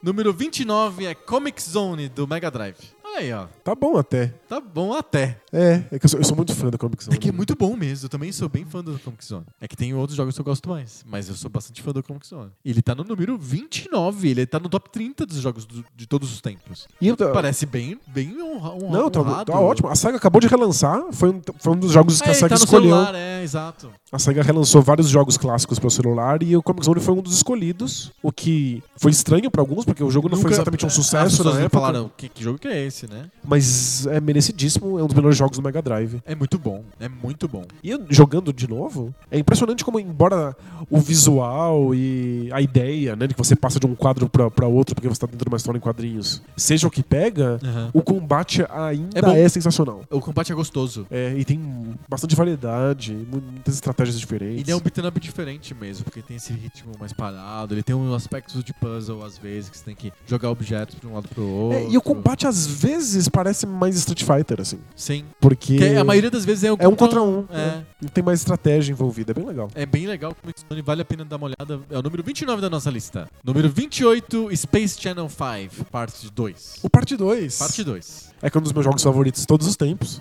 Então ele foi puxado pra cima. Exato. É, o Parte 1 é um experimento. O primeiro Space Channel 5 tá tentando como é que a gente faz um jogo de dança psicodélico que envolva repetição de movimentos de alienígenas. Sim. E é um conceito completamente absurdo. Aquele tipo de coisa que só pode vir das cartas brancas que a SEGA dá para os estudos de desenvolvimento. Total. É totalmente louco. Quando isso deu certo e a Ulala virou. Famosa. Ficou, Ficou, famosa. ficou famosa, apresentou um- digitalmente um Video Music Awards no- nos Estados Unidos. Aí esse estúdio f- pirou. Falou: a gente pode fazer o que a gente quiser é, Bota- no Space bota o Channel Michael Parte Jackson. 2. Aí o, o Parte 2 é de 2001, tem o Michael Jackson como personagem jogável. É genial isso. E aí ele leva essa experimentação de mecânica de repetição a um nível absurdo. A um nível de criatividade e de abstração e de uso de instrumentos e de canto. É um jogo espetacular mesmo. É o melhor jogo de dança possível.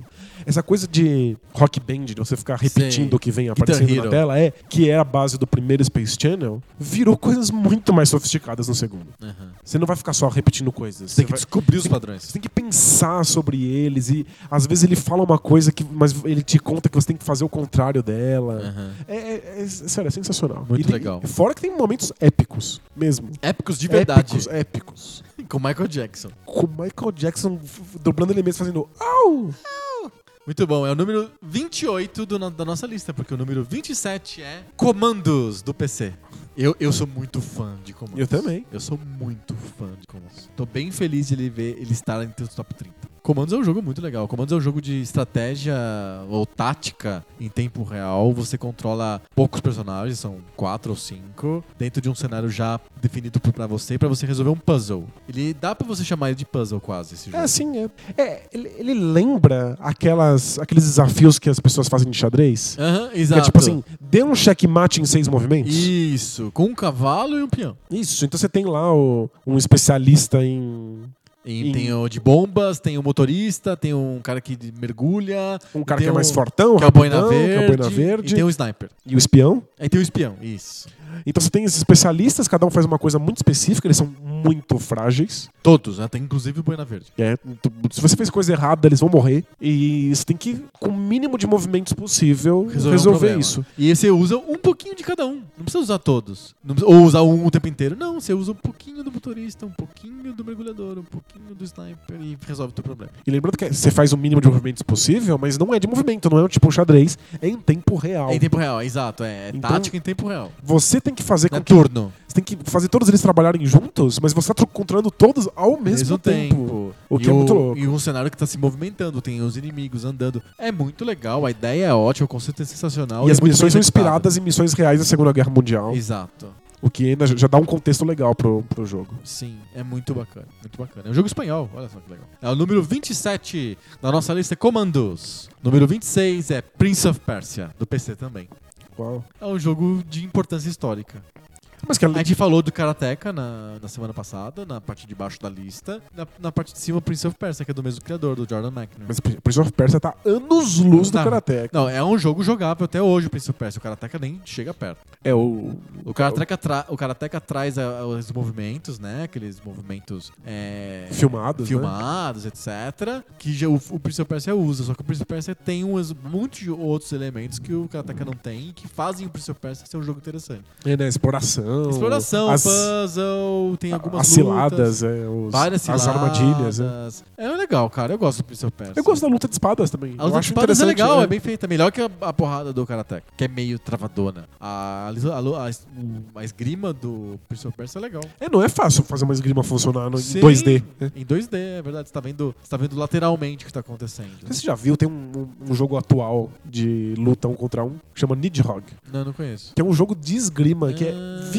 visivelmente chupinhado do Prince of Persia. Ah, é? Porque o combate de espadas ainda é legal. É só Legal. dar um- fazer alguns ajustes E e, funciona. funciona perfeitamente. É muito bacana o Prince of Persia. Eu acho um jogo importante. Além de um jogo gostoso de jogar até hoje, é um jogo importante também. Teve um- fez muito sucesso, gerou continuações que são bem abaixo da crítica, mas é, é uma franquia legal, assim. E, e o- de alguma maneira marcou a jogabilidade de quem tinha um PC até o Doom surgir. É verdade. Eu- Eu acho que foi a- a primeira vez que a gente pensou que um jogo de plataforma poderia ser sério. Exato. Porque plataforma sempre parecia Mario. né? É. Mario, Sonic, personagens bonitinhos. Aham. Ter uma pessoa de verdade, com uma física mais realista. É, aquilo foi transformador. Sim, certamente. Muito legal o Prince of Persia. Ele, pra mim, é o ápice do jogo do PC antes de ter os FPS. Faz sentido. É, A ação que você tinha com o PC antes era Prince of Persia. Depois veio o Doom e mudou tudo. Ma- E as placas 3D. Mas até então, Prince of Persia era o que era o, assim, o máximo de jogo de PC. que tinha. Legal. Número 25. Mais um jogo de PC. O terceiro jogo de PC na sequência. The Curse of Monkey Island. É que eu acho melhor Monkey Island. É, é bem provável. E envelheceu muito bem porque as animações são lindas. É, lindas. muito legal. É É maravilhosamente porque bem a dublado. dublagem é incrível, a história é engraçada, os puzzles são bem feitos. É muito bacana. Todos os puzzles são bons. Todos. Exato. E, e a maior parte deles é memorável. Não é só que você resolve um problema. Você resolve de uma maneira tão incrível. Você tá dá risada. que você se ri e fala, você não diverte. acredito que eu resolvi desse jeito. E fica na sua cabeça. Acho que é um dos melhores adventures de todos os tempos. Eu acho que ele, como o número 25 da lista, é um número redondo, tá muito bem representado. É muito fácil você eh, passar por point and clicks, se divertindo muito no processo, mas depois quando você termina, na sua cabeça faz ele virar uma geleia, assim. Aham. Ah, é um monte de problemas, eu resolvi eles. O... Os bons são aqueles que você lembra dos, dos puzzles individualmente. Exatamente. Aí o Curse of Monkey Island é um Tem dos melhores vários disso. desses, é. É bem legal. Número 24, mais um point and click de PC. Eu tô falando de Indiana Jones and the Fate of Atlantis. Uau. número 24 da nossa lista. Que é um jogo que também é cheio de puzzles memoráveis, que você vai lembrar individualmente de- das, das soluções que você tomou. E ele tem um storytelling divertido também. E, e os, o- ele cria. Eu acho que o, o principal do Fate of Atlantis, acho que ele é menos interessante, talvez, que o Curse of Mankind nos puzzles individuais. Só que ele cria um lore legal. É. Ele cria uma, uma sensação de ser Indiana Jones. Aham. Com relação a esses puzzles. Então você sente que você tá pesquisando, estudando diário, e não sei o no quê. diário, e lidando com esses povos, e Com os artefatos. pra descobrir como resolver o que isso. é. eu gosto particularmente do Fate of Atlantis é que ele criou um lore consistente do começo até o final do jogo e tem arte- artefatos que fazem sentido cuja- com uma mecânica que faz sentido até o final. É, é verdade. E tem uma coisa muito interessante no jogo que eu rejoguei faz pouco tempo, então tá bem fresco na minha cabeça. Ele tem vários finais alternativos e um final, um final satisfatório e vários finais alternativos. E que não é um jogo de adventure que é aquele que é travado, que sempre termina do mesmo jeito. Você pode, porque ele, ele também ele trifurca, né? E Tem várias, vários caminhos. Vários né? caminhos e depois junta de novo no final do jogo. Mas Você, no final do jogo você também tem alternativa. Você pode ser cruel, você pode. no- no- não sei se é spoiler, mas enfim. Você, como indie, você pode largar a Sofia no, no, no, no jogo. Se, se, se quiser abandonar ela, você pode. Não tem problema nenhum. Você vai terminar o jogo sem ela. Ela vai morrer lá, mas você, você pode terminar. É se legal você isso, for sa- né? safado. Você não pode se escolher. não, você pode salvar. É um, é um dilema moral que acontece com você. Bem legal. E ele te fala, olha, você fez tantos pontos. O teu, fi- o teu final eu te classifico com X pontos. Olha, tem, tem pontos Tem no jogo? pontos, Não é. lembrava disso. Sim, sim. Você termina e ele fala, você fez tantos indie points. Se você, sa- se você salva a Sofia, você ganha mais pontos. Entendi, são tipo graus de interpretação, assim. Se você ficou mais Isso. perto do que o Indiana Jones te- Faria. deveria ter feito. Exatamente. Muito legal. E é, é um jogo que realmente te coloca na pele dele. É legal, e, e tem várias fases memoráveis, a música é boa. Eu gosto super do Indiana Jones. e- No nosso coração. dos habitantes. É o Indiana Jones 4. Ele é muito melhor que o filme 4, é muito melhor que a Caveira de Cristal. É genial, eu gosto demais desse jogo. Número 23, Street Fighter 2 de arcade. Acho que é o único jogo de luta que eu pus na minha lista. Ah, é? É. Por, não só porque é muito bom, mas porque, pelo que ele significou na época. Sim, eu acho que eu coloquei ele na lista porque eu acho ele muito bom. Ele significou muita coisa na época. E ele também teve vários, mo- ma- várias coisas importantes pra indústria. Ele fez o Super Nintendo explodir. É, ele vendeu os Super Nintendo. Ele vendeu o Super Nintendo, ele fez os jogos de luta verem- se virarem uma coisa. E hoje ainda tem jogo de luta competitivo, etc, etc, etc. é Muito importante. Ele trouxe botões a mais pros controles dos Exato, consoles. É Exato. nesse nível. é. Ele é muito, muito importante, o Street Fighter 2. É o número 23 da nossa lista. E, E entrou na cultura pop e a gente não sabe nem explicar. é, os personagens são péssimos. Super toscos, mas todo mundo sabe quem é o Ryu e quem é o Blanca. Exato. Blanca. O Blanca, a gente fala do Blanca até hoje. Porque ele é, entre aspas, brasileiro. Como pode, né? Olha o o É. impacto que tem um personagem medonho. Medo medonho, muito, Mas muito é né, medonho. incrível. Lu- Muito lugar legal. muito merecido pro Street Fighter. 23 da nossa lista, Street Fighter 2. Número 22, Pokémon Red and Blue, do Game Boy.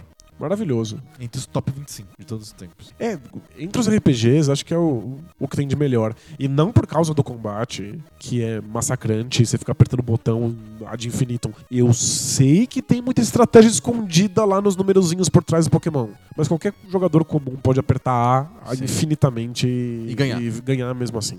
É que é, o sentido de colecionar os pokémons que é o lance. Era isso, era experimentar e descobrir quem eles eram e como é que eles evoluíam. e ficar testando.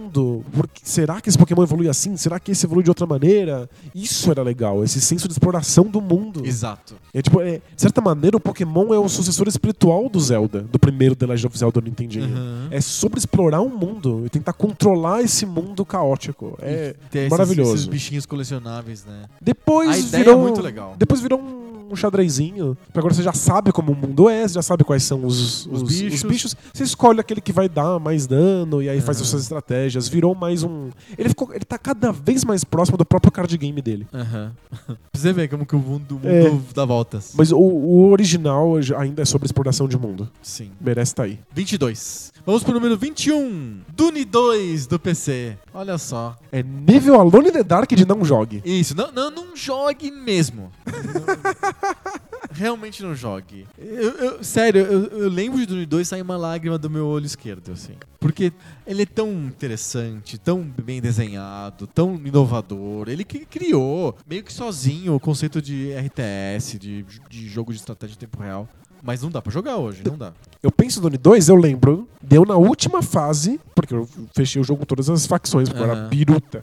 Na última fase, com 50 unidades, clicando numa unidade, indo até a base inimiga, clicando na base inimiga. Voltando pra minha unidade, indo até a base Você inimiga. empilhava em algum lugar clicando. perto, né? Tá E você tem que. Tática de empilhamento. Você tem que clicar em um por um e levar até onde você quer. Sim. Leva meia hora pra Não, fazer é- uma fila indiana. É de- insuportável. Nossa. É insuportável, mas na época era recompensador porque a ideia do jogo de estratégia de tempo real é muito inovadora, muito inovadora. Então, com todas as dificuldades, a gente jogava mesmo assim, porque era recompensador. Hoje, claro, você tem milhões de outros jogos que, que foram muito melhores que ele né, nesse quesito, e você não quer jogar mais. Mas na época era groundbreaking. Ele criou um gênero. Criou um gênero. Ele criou um gênero. E vende o cenário do Duna. O que, não é é, legal fácil. é. também, é. exato. E acho que ele foi a melhor coisa que fizeram sobre Duna de todos os tempos foi o Dune 2. Acho que tirando os livros, claro. Não, não, claro, claro. né, Sobre a série de livros. Ah, né? então sim, com certeza. Ti- Você tem os livros, aí me fizeram filme, série. ah, ah, ah. o melhor é o Dune 2. A gente não tinha medo da areia?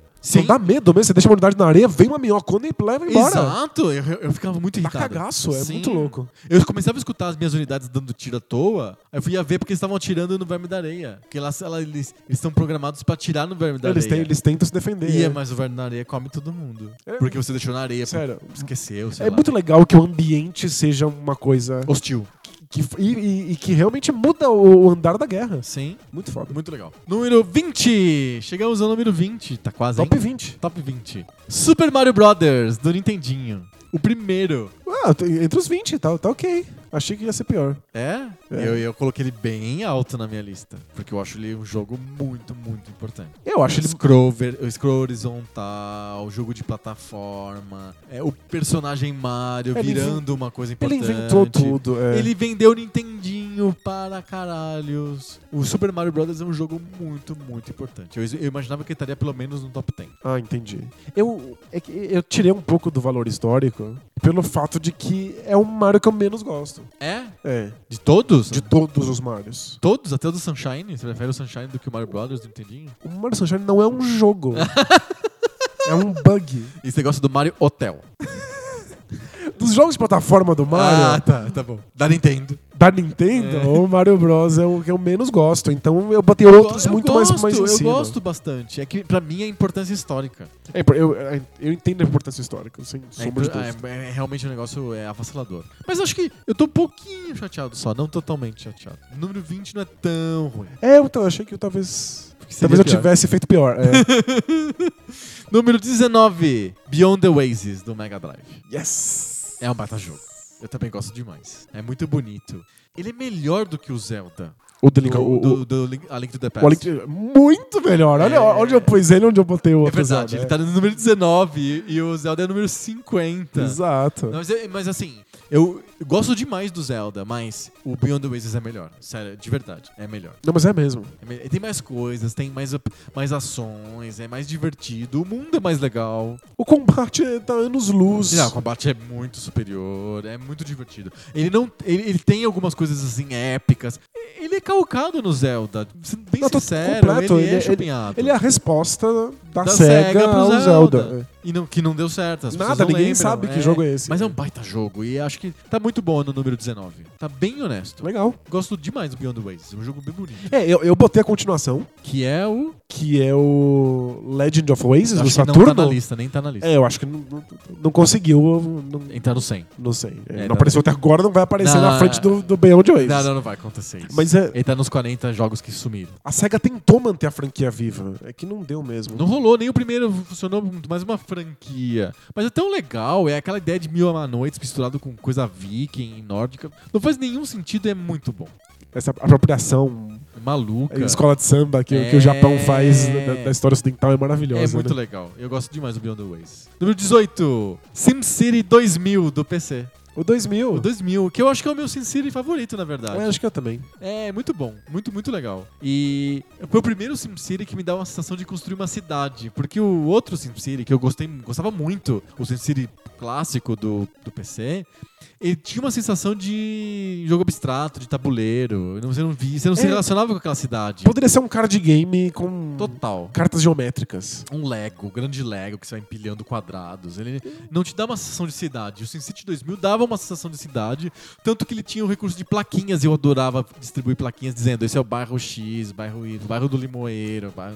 sabe? Tipo, eu gostava demais desse lance de construir cidade, de eu achar que aquilo parece uma cidade. Porque o primeiro SimCity, nenhuma chance de achar que aquilo era uma cidade. Não, mas de jeito nenhum. É que ver a cidade evoluindo com o tempo. Não porque você fez alguma coisa, mas porque os prédios vão mudando a arquitetura Exato. deles com o passar do tempo. Era inegável que era É. uma cidade. Ela, Sim. ela evoluía Tá mesmo que não viva. tivesse ali, né? Tava Sim. viva de verdade. Muito legal. Número, é o número 18 da nossa lista. Bacana. Muito bom, né? Legal. Número 17, Ninja Gaiden 3 do Nintendinho. O 3. O 3.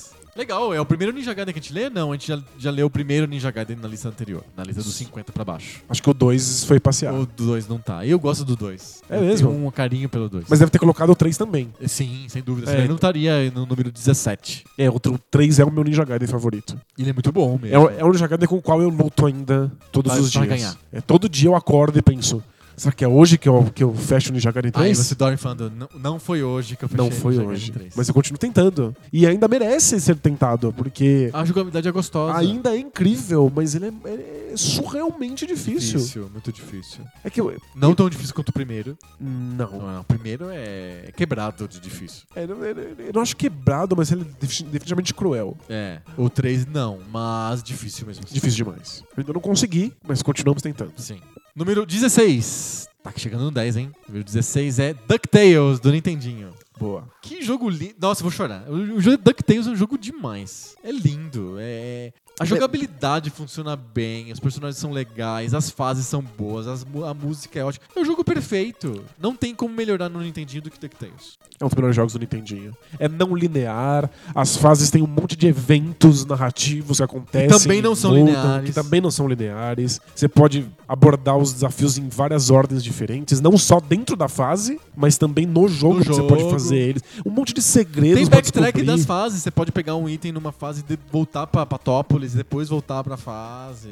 É, tipo, sério, é, sensacional. genial. O jogo é genial. Joguem. Não é um jogo que ficou tão popular, mas ficou razoavelmente popular. Mas a gente não escuta muito sobre. Joguem. DuckTales é, E se é isso puder, esquive-se do remake. É, o remake não é bom. Tem muita animação chata e as fases ficam fáceis demais e meio repetitivas. É bonitinho, mas hum, não. Ordinário. Joga o original. Número 15: Super Punch Out do Super Nintendo. Boa, boa. Que Tava na jogo, frente. Que jogo legal. Jogo de ritmo, de dança. Até mais forte do que o próprio Mike Tyson's Punch Out nesse sentido de ser um jogo de dança. É mesmo? Você acha Eu acho. mais rítmico? Muito mais ritmo, porque o, o Mike Tyson's Punch Out do Nintendinho tem um monte de elementos de puzzle. Do tipo, o homem dá uma piscadinha pra você, aí você bate nele. Brilha a luzinha da, da- do turbante. O, o, o treinador te dá uma dica. No, no Super Punch Out não tem esses elementos extra. É só o ritmo. Você tem que perder muitas lutas pra você pegar o ritmo do, do, do adversário e, e achar o ritmo contrário que encaixe direitinho. Mas é que a, a coisa que eu mais amo no, no- no- no Super Punch Out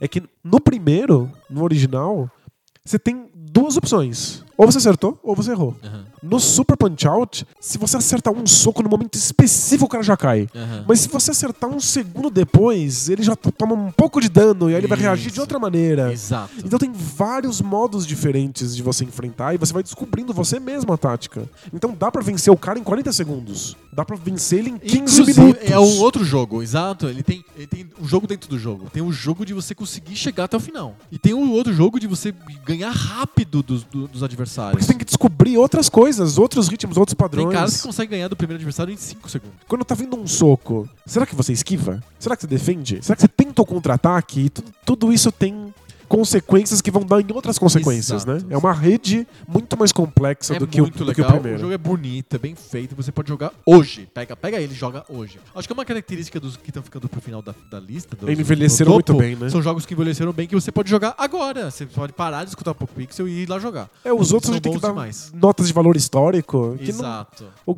aquece o coração, mas não dá vontade de jogar, né? Sim, é o número 15 da nossa lista. Legal. Estamos no top 15. 14 é River City Ransom do Nintendinho, Ah, eu tinha esperança pra um top 10. né? Eu tinha esperança. Quase, ele chegou perto, chegou achei, no que, 14. ia- achei que ia dar um top 10. Eu gosto demais do jogo, mas eu coloquei outros jogos na frente. Mas ele tá no número 14, olha só. É, eu tava no- provavelmente no meu top top 3, top 4. É, né? É. O jogo é bem esperto. Eu sou super, eu tenho super carinho pelos jogos Kunio-kun. Ah, Eu qua- gosto demais. Foi quase, foi, Foi quase, quase, o top bateu 10, na foi trave. quase. River City Ransom é um beat'em up com RPG, com a de- exploração de mundo. É, quando a gente falou que o Streets of Rage era o melhor beaten up, beaten up clássico. que é só borrada. É, porque com exploração de mundo, um mundo realista, compra de itens, RPG, compra de golpes, evolução, é o, o- O River City o River City Ransom. Ransom. É muito É o legal. jogo mais complexo que um beaten up pode ser. É muito divertido mesmo. E, e você explora a cidade, você realmente sente explorando a cidade. É. Eu acho que a principal sensação, mais que o Double Dragon, que tem uma jornada, não sei o quê, o River City Ransom é que dá a sensação de você explorar uma cidade. Eu olho bem fundo no River City Ransom e eu vejo o tataravô do Shenmue. É. Que é explorar a cidade, né? Explorar uma cidade e com artes marciais que tentam ser minimamente coerentes. Sim, Eu, eu, eu consigo ver ali. exato. Número 13, tá tá quase chegando no top, tre- top, top 10, hein? Vamos lá. Número 13 é F0 do Super Nintendo. Nossa, não deu um top 10? Não deu top 10. Tô bem frustrado. Tem o, F, tem o F0 e o meu River City Ransom. É. Justo. Juntinhos. Porque eu, eu acho que eu botei o F0, acho que tipo número 2 ou 3. Porque realmente é o jogo que eu paro, eu posso parar de gravar. o- Tchau! Porque eu quero jogar F0. Porque eu consigo jogar F0 com muito prazer até hoje. Uma das trilhas sonoras que eu mais amo. Não, eu, a ad- trilha sonora é genial. eu adoro o mundo e eu me divirto jogando. Só não tá bem no topo da minha lista porque é corrida. É, é porque você Ah, não não me gosta importo muito. De muito. corrida, né? Mas eu é- adoro o gênero de corrida. ele é bom bastante pra ter ido parar aí. Nossa, é muito legal. O F0 é número 13. Ele é um top. Ele tá no top 10 simbólico, vai. É top 15. E lembrando que eu gosto mais o do 64. É verdade. Porque a sensação de velocidade é surreal. Sim, do 64. Né? Isso, do 64. Se Ele te dá aquela vertigem É, de velocidade. né? Mas o, o, o do Super Nintendo tem outras, outras vantagens. Sim. Acho que a música é. É muito bom. E, e é- ele é original, ele, é- ele tem uma pureza. Eu gosto demais desse jogo. Mas e o número 13 é o Foi quase, foi Foi quase. quase, foi quase. Número 13. Vamos ver o número 12? Bora. Super Mario Bros 3 é o número 12. O que tá acontecendo? o Super Mario Bros 3 é o número 12.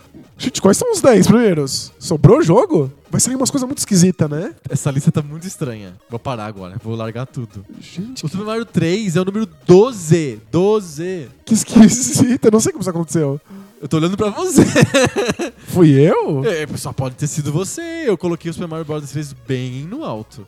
Mas é, é que, Deve ser o número 2, eu acho, da minha lista. é que por, por obrigações éticas, eu pus Super Mario World na frente, porque eu acho ele melhor. Ok. é- Ele, inclusive, venceu no- no- nos critérios universalmente aceitos da revista São Games. É verdade, tá bom. 12, Super Mario 3 é o 12. É, Não, é, é- é triste. Eu também queria que tivesse sido melhor, Ah, mas Esse não sistema, é sei. Eu vou votar no. Eu, Eu fiz alguma coisa, é. Então, eu acho. Não, não, isso é debate bolso. Mas é. é- não, não, sério. É o 12, mas tudo bem. Eu não sei o que vai. eu fiz.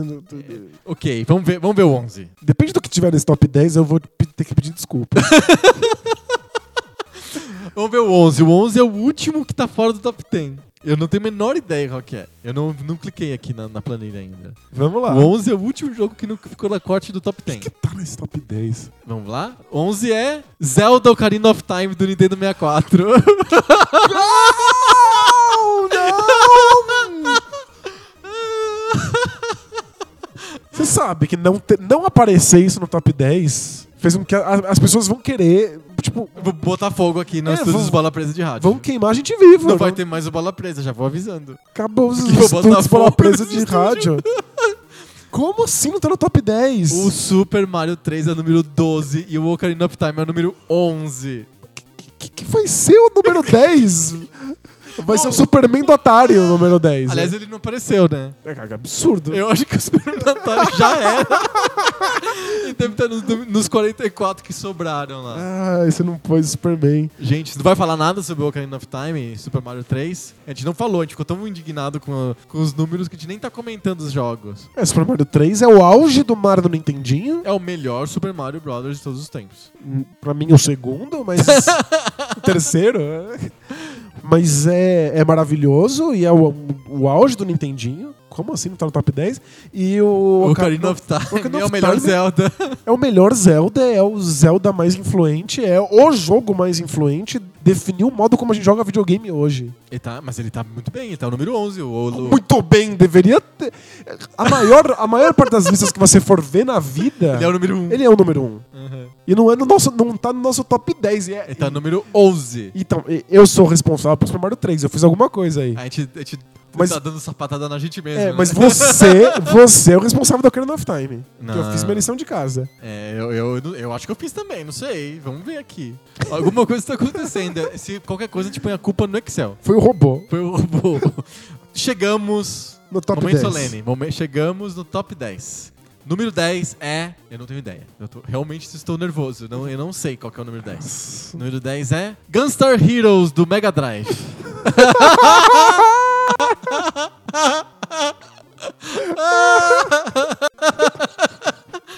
Mas que é um baita jogo, é um baita jogo. Só que não é melhor que o Mario 3, Não, né? nem que o Ocarina of Time, não.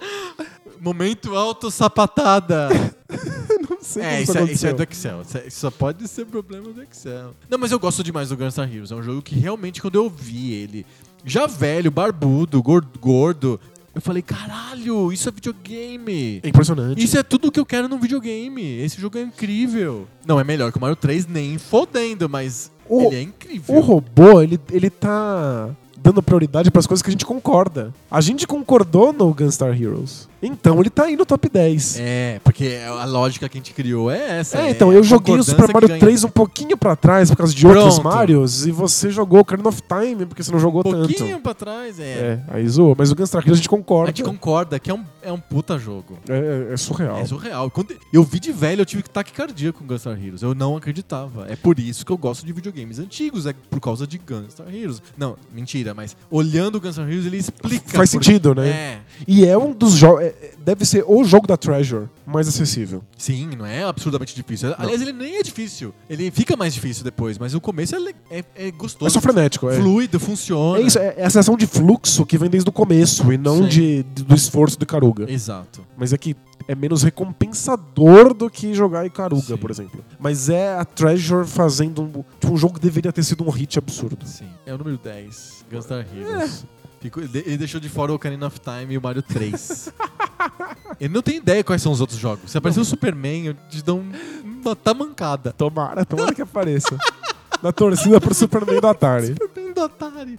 Número 9, Day of the Tentacle do PC. Legal! Que é, eu, eu- eu reputo ele como o melhor point and click adventure de todos os tempos. É, acho que eu, eu também acho que a lista mostra. Não, vai- não tem mais espaço pra aparecer não, outro não vai point ter and outro, click. não vai ter. É. Não vai aparecer, o, sei lá, o Heroes, Hero Quest, Não. É King's Quest, não vai aparecer. Devil May Cry é o mais bem escrito, o que tem as melhores ideias, o que tem as melhores piadas. Os puzzles são e perfeitos. os puzzles são perfeitos. São perfeitos. Não tem nenhum puzzle que você fale, ah, não faz sentido, é, veio do além. Não, não. Todos os puzzles são perfeitos. memoráveis, inteligentes, engraçados. É, É demais. O jogo é muito engraçado.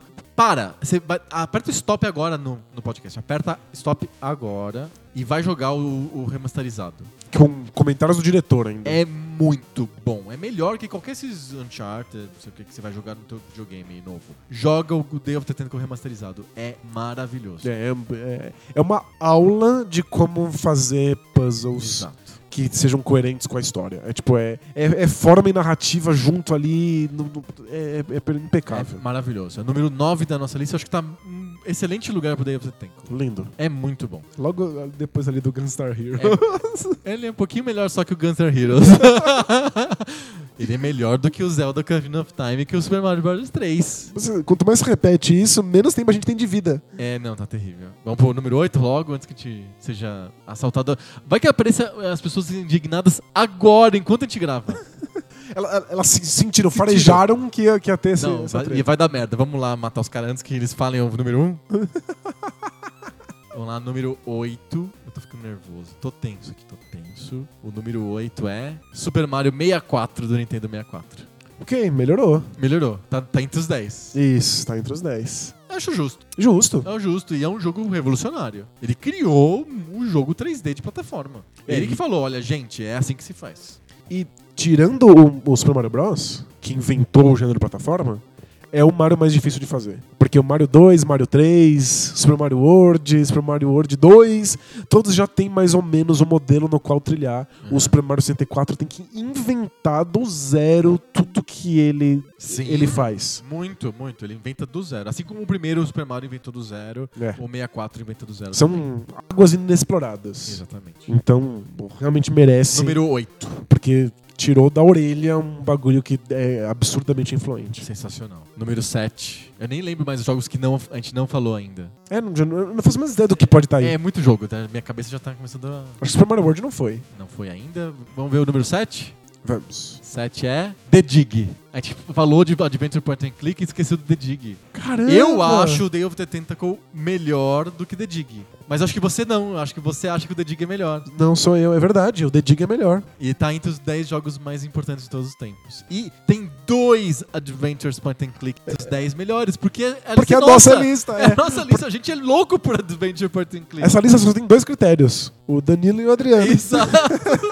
The Dig, mas eu, eu tô feliz, eu, eu joguei o The Dig recentemente e é um, um jogo incrível, super É. memorável, você lembra do jogo depois. Eu aponto falhas nele que eu não aponto no Day of the Tentacle, por isso que eu acho que o Day Day of the Tentacle é superior. Mas o The Dig é mais memorável, assim, porque ele tem uma ambientação única, uma história mais profunda, tem intrigas e dilemas que o, o Day of Day of the É, Tentacle não, Tipo, não, não, se tem. propõe, não. Porque ele é slapstick comedy, o o Day of the Tentacle. É, o, o The Dig é, ele, ele é mais imperfeito. Ele tem mais problemas do que o Day of the Tentacle, que não tem nenhum mesmo. Sim. Só que o The Dig se propõe coisas muito mais difíceis, muito mais complexas. É, ele se coloca num. Ele se coloca um desafio que ele, às, vezes, às vezes ele não cumpre, mas ele se coloca o desafio. Isso, e esse desafio eu sinto que é transformador da indústria. Sim, Você lembra? Só existir no ambiente que criou o The Dig já era impressionante. sim. Porque era o George Lucas, o Steven Spielberg envolvidos com o jogo de videogame. Trouxe pra, pra, pra, pra nossa mídia um outro tipo de status. Sabe, as revistas falando, olha, o jogo vai tratar sobre a morte. Aham. O que significa a morte para os seres humanos. Ele,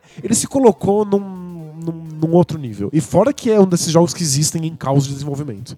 Sim, ele demorou Foi anos um pra ser feito. inferno, gastou milhões e milhões Isso de dólares, que explica foi um feito pouco- três vezes. Explica um pouco o final ser basicamente só uh, videozinho. Exato. O final é basicamente só vídeo. Eles Você tinham joga que muito acabar pouco. o jogo. é. É árvore de diálogo e vídeo, árvore de diálogo e vídeo, árvore de diálogo e vídeo. Mas é, é imperfeito, mas é que ele se coloca num risco surreal. Então, os, os altos são mais altos do É, que e o Devo the Tentacle. É bonito, é emocionante, é muito bem escrito, é bem dublado. Não é tão perfeito quanto The Day of the Tentacle, mas ele é mais ousado e Isso, mais isso, ambicioso. Isso sem dúvida. É, é- Nossa, muito feliz que ele tá aí. Número 7 da nossa lista, The Dig. Olha aí, tá vendo? Minha memória é uma droga. Como é que eu esqueci do The Dig, Eu- né? é, a, gente, a gente esqueceu do The Dig. Eu tava tão.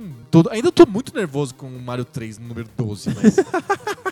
vamos que vamos. Número 6, tá chegando no top 5, hein? Número 6 é, rufem os tambores, Shenmue, do Dreamcast. O o top 5 ia ser uma vitória simbólica. É. Mas, nossa, Ele obrigado. tá no top 10. Obrigado, Você já tinha eu tô muito esquecido feliz. do Shenmue. Não, não.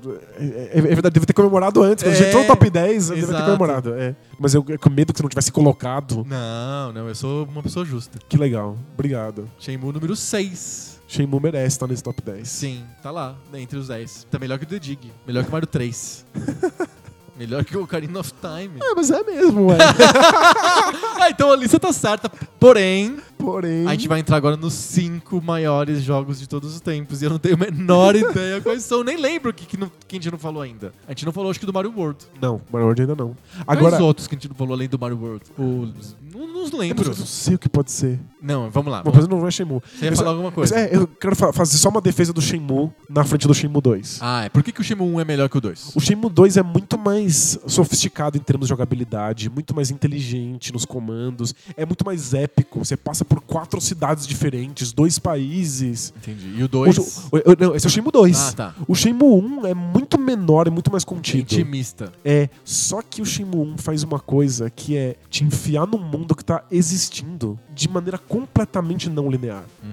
Então é assim, O Cê- mundo tá lá, nem liga pra você. né? Ele Na não verdade liga. é isso, né? É, e você vai lá e, e vai experimentando as coisas e de repente, se por acaso você tiver na esquina X, no horário X, no dia X, vai acontecer uma coisa com você. Se não tiver, também não acontece e lasque-se. Sim. Então, a, a troca de experiências com outros jogadores é incrível. Porque embora a gente tenha visto a mesma história, porque algumas coisas têm que acontecer e não tem um outro jeito, a gente vai ter experimentado coisas muito distintas. Sabe, se você tá lá no dia tal, na véspera de Natal, no ponto certo, seus amigos vão te visitar e eles estão tristes, preocupados com você. Me contaram isso, eu assisti depois um vídeo no YouTube. Eu nunca vi isso no meu jogo, porque eu tava fazendo outra coisa no Natal. Aham. Então é, é realmente a sensação de estar existindo num mundo vivo. Que o, o Shenmue 2 e outros jogos narrativos ultralineares, ou o GTA, que fica te sorteando missões aleatórias pra fingir que o mundo é vivo, não te passam. Aham. É, o, o Shenmue, fa- é, essa- todas as coisas que acontecem são scriptadas, mas você não tem certeza de onde está pra que elas aconteçam, então às vezes acontece, às vezes não.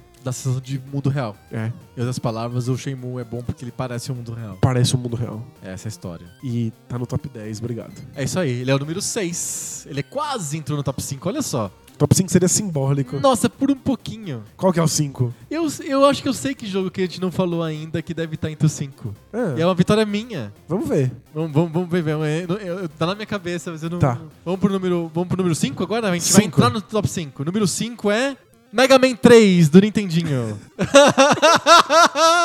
Ele é melhor que o Mario 3. Tá bom, o Mega Man 3 é melhor que o Mario 3. Mega Man 3 é maravilhoso. É muito bom, E acho que é o melhor Mega Man. sem dúvida. Né? Os melhores gráficos. Me- A melhores- música é muito boa.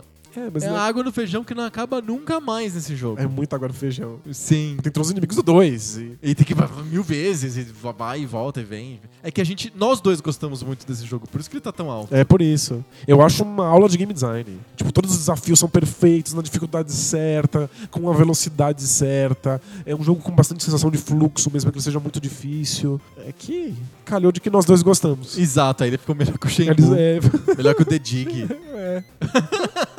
melhor que o Mario 3, melhor que o Ocarina of Time. Ah, não, isso não faz nenhum sentido. Mega Man 3 é o número 5 da nossa lista. ok. 4, The Legend of Zelda do Nintendinho. Uh, Ótimo. ele tá na lista. Ele tá na lista. E ele é o número 4. Legal. É que não, faz, não faço a menor ideia de qual é o top 3 disso. Mas Zelda tem, tinha que estar. Gente, tem um, tem, um, tem um- tem um jogo que tá entrando, entrou no top 3, porque esse é o número 4. A gente Só pa- só- tem, tem um jogo que eu falo muito dele, desde o primeiro episódio, e que ou ele tá na lista dos 44 que não entraram na lista dos 100, ou ele é top 3. Parabéns, você deve estar muito feliz agora. você e o seu jogo favorito. você sabe que qualquer lista já feita de jogos, a gente tirou Todos. todos os números uns, faltou só um. Tem um que ainda sobrou. E eu não sei nem se tá na lista. Gente. Só tem um que pode que estar tá aí. absurdo. Que as outras pessoas colocam no top 1. Vamos repetir, repetir o top 5. Mega Man 3 é o 5. Legend of Zelda do Nintendinho é o 4. Legal, merecidíssimo. Vamos pro 3 agora. Vamos pro 3. O número 3 é Super Mario World do Super Nintendo. Ele não é um. Ele não é um. Ele não é um. Não é um.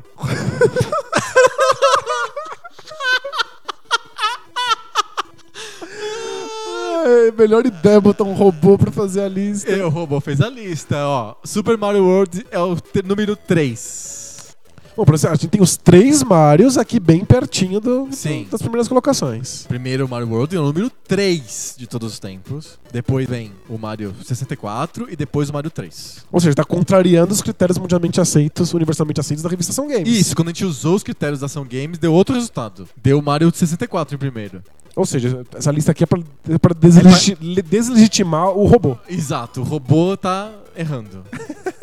Gente, é o número 3 do Super Mario World. É um jogo maravilhoso e acho que nós dois gostamos muito, muito desse jogo. Por Sem isso que- dúvida. por isso que tá em número 3, mas só tem mais duas posições. Ou o meu jogo favorito está entre os top 2, ou ele não está na lista. E não- É, é impossível não estar na lista. É? Então ele tá em top, impossível. em- então, então, Ele é então, top 2. dois. Será que ele é o número 1? Um? Não, não, nossa, se, se for, vai ser ridículo. Vai ser, Não, vai vou- ser, eu- assim, eu- vai ser absurdo. Abrindo assim as- a- o jo- abrindo o jogo. Eu, vou- eu coloquei ele como meu número 1. Um, Sim, claro. e você colocou Shenmue no teu número 1 um também. Sem, sem dúvida. Ok, vamos lá. Vamos abrir aqui o número 2. O segundo maior jogo de todos os tempos é Battletoads do Nintendinho. Ok, é o número 2. É o número 2. Não preciso nem falar por que que eu amo esse jogo, né? Não, imagina. Level né? design, o gameplay, os gráficos, a música, tudo é perfeito em Battletoads, menos A dificuldade. a dificuldade. A E, o, dificuldade- e- e o multiplayer. Ah, o multiplayer não existe. Você você ignora. Cê- não existe multiplayer. Ninguém quer jogar aquilo no multiplayer. Single player ele é perfeito, menos a dificuldade extrema. Mas é, em, em termos de diversidade, Ele é, é um dos melhores jogos de todos os tempos. Ele devia estar entre o top 10 de qualquer maneira, Isso. porque ele é maravilhoso, ele é o número 2 da lista.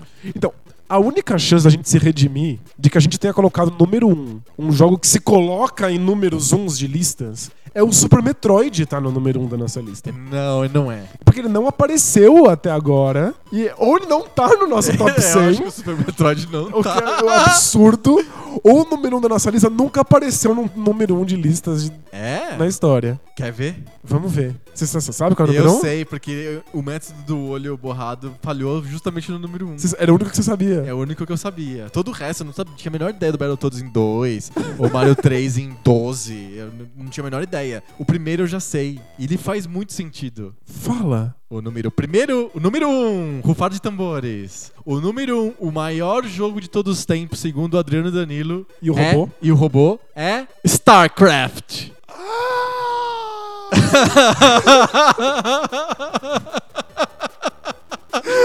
e faz todo sentido. Faz todo sentido. Faz todo sentido. Acabamos de assinar essa lista. Pronto, é, a- é claro que é a nossa lista. O StarCraft é o primeiro.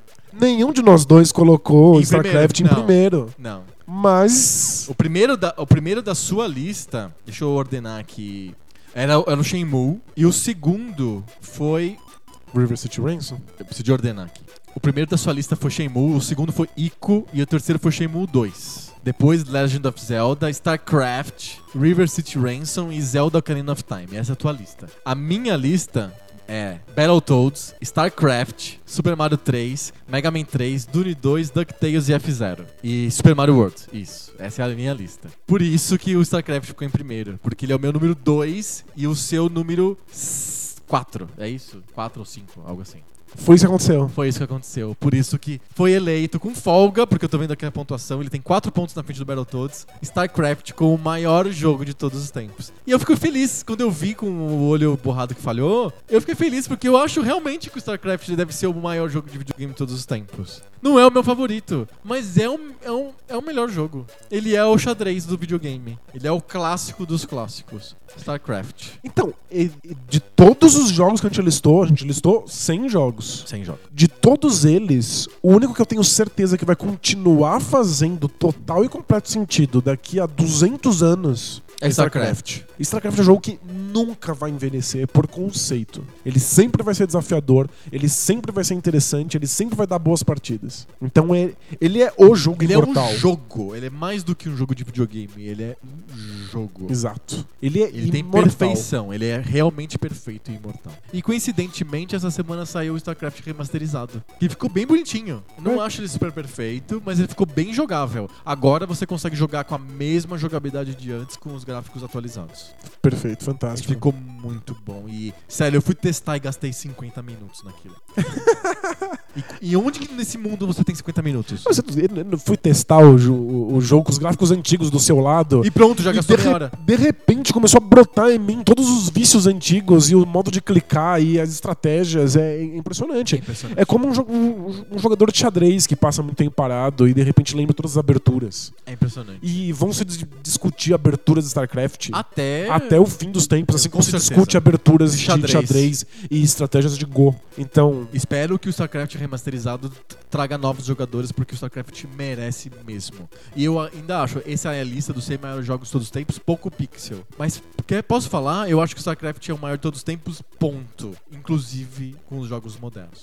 e não é o seu favorito e não é o meu favorito, mas não importa. Ele tem a grandeza necessária pra ser o maior. Ele é um nome digno pra, pra encabeçar essa lista. É isso aí. StarCraft é o número 1 um de todos os tempos. Ó, É, é- é- E não podia ter episódio 100 melhor que esse, pensa. Não podia. Olha, isso Isso foi muita emoção. Foi, foi, foi divertidíssimo. E, e, ó, eu adoro Battletoads, você sabe. Sim. É que se a gente. É o número 2, é o segundo maior jogo de todos os tempos. Tudo bem, se a gente estampasse ele como o, o melhor jogo Não, de não, todos não os tá tempos, seria, não número seria um, certo. É. seria errado. Ele é mais seu do que ele é, É. meu. E como é que eu vou andar na, como é que eu vou na fila do pão, sabe? Sim. E as pessoas vão falar: "Ah, você Você botou escolheu Battletoads". Star- Battletoads. O StarCraft é, tá Ele ok. é digno, né? Ele é digno e ele É é nobre. é, é nobre e funciona pra todo mundo. Então, StarCraft é muito forte. É o jogo do povo. É, o jogo... Publix. Publix-se!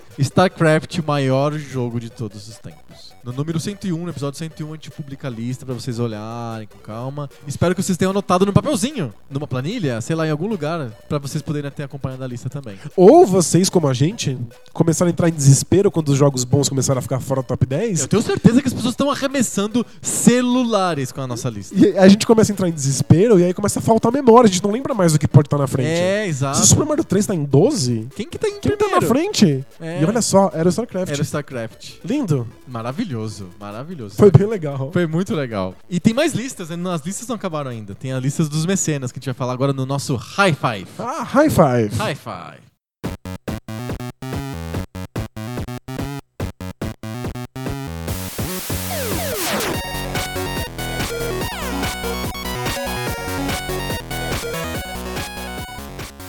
High five! High five. High five, você ainda tem fôlego pra fazer high five? Depois Caramba, de tudo não- isso? A gente tá falando há muito tempo, né? Você tá falando há muito tempo e foi muito emocionante. Eu tô- ó, tá falando da minha voz até. É, é StarCraft, emoção. né? StarCraft embarga a voz. Embarga a voz, porque é tão bom e tão maravilhoso que embarga a voz.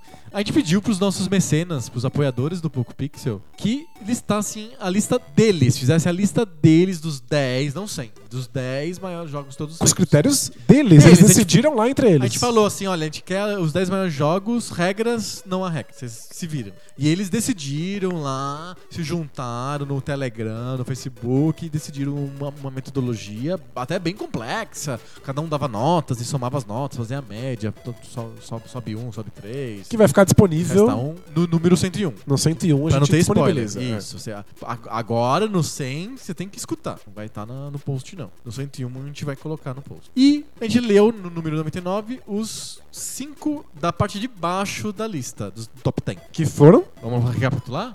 Foram GoldenEye 007 como número 10. Mario 64 no número, número 9, Legend of Zelda Link to the Past no número 8, Diablo 2 no número 7, Manic Mansion 2 The Day of the Tentacle número 6, Uou. e é isso. Essa foi a parte, a parte de baixo da lista dos 10. Legal, vamos pra parte de cima. Parte de cima, número 5, Legend of Zelda Ocarina of Time, do 64. Tá Ele é o vendo? número 5 da lista dos mecenas. Isso, é assim que se faz.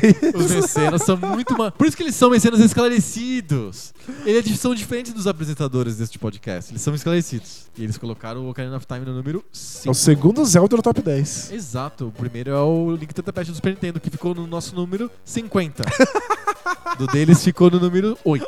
Ok. É a diferença entre uma pessoa esclarecida e uma pessoa não Mas a esclarecida. nossa lista tem o The Legend of Zelda do Nintendinho original. Vamos ver se a n- dos dos mecenas tem também. Exato. Número 4, Street Fighter 2. É, é um jogo que foi muito marcante pra muita gente. Muito. Tá na É nossa lista no, no top 30, eu acho. É, mas por, por conta do- de ser um jogo de, de nicho, porque luta não é pra todo mundo. Você precisa ter talento com os dedos. Sim. E. Reflexos mais rápidos do que de uma pantera. Mas se a gente amasse jogos de luta, se a gente fosse biruta por isso, faria sentido estar Muito Tá no nosso sentido, top muito 5. sentido. Porque o impacto Mas a cultural gente, é é biru, inegável. é, né? a gente é biruta por RTS, Adventure Point and Click. Ficou bem claro isso na lista. Isso. StarCraft é o número 1 um, e no- no- entre os 10 tinha o The Dig e o Day of the Tentacle. Ah, que legal. Adorei nossa lista. É, eu achei a lista. Ficou, o Shenmue 2 tá em- lá embaixo. Mas Mas tudo bem, o Shimo 1 49, merece 48. mais mesmo. o Shenmue 1 tá em 6. Boa. Bom, né? Bom. Essa- É isso. E o Mario 3 tá em 12. é. Número 3 da lista dos mecenas é Chrono Trigger do Super Nintendo. Não apareceu na nossa lista. Não apareceu na nossa lista. Não gostamos de RPG. Ponto. É, mas eu- eu botei alguns RPGs na lista. Botou- é verdade, tem o Mother, o Mother 2. Tem, é, tem o o Mother 2, que é o Earthbound, tem o. Tem o Grandia 2, tem o Grande do Deus. Dreamcast. É isso. E é e, isso. o- e o Pokémon, acho. É, o Red and Blue. É. Tá lá em cima, mas É. é- ele é um RPG um pouco diferente. O- Chrono Trigger. Muita- muitas lágrimas foram derramadas por Chrono Trigger ao redor do mundo. Ai, ah, ah, Você sabe aquela- aquele, aquele velho ditado, né? Pisou na merda, abre os dedos? Sim. Acho brega, acho muito brega Chrono Trigger. É, mas é mesmo. Acho brega num nível que não, não- eu não consigo me relacionar com a história, porque E às pare- vezes- parece que foi feita por, por uma novela mexicana. É, é, mas é mesmo. É uma, é uma novela japonesa. E se você ama o combate do Chrono Trigger, se você acha ele sensacional, vê o que, como é que ele foi transformado no combate do Grande A2, Aham. que tá em outro nível. Que é em tempo real, é de verdade. e tal. É.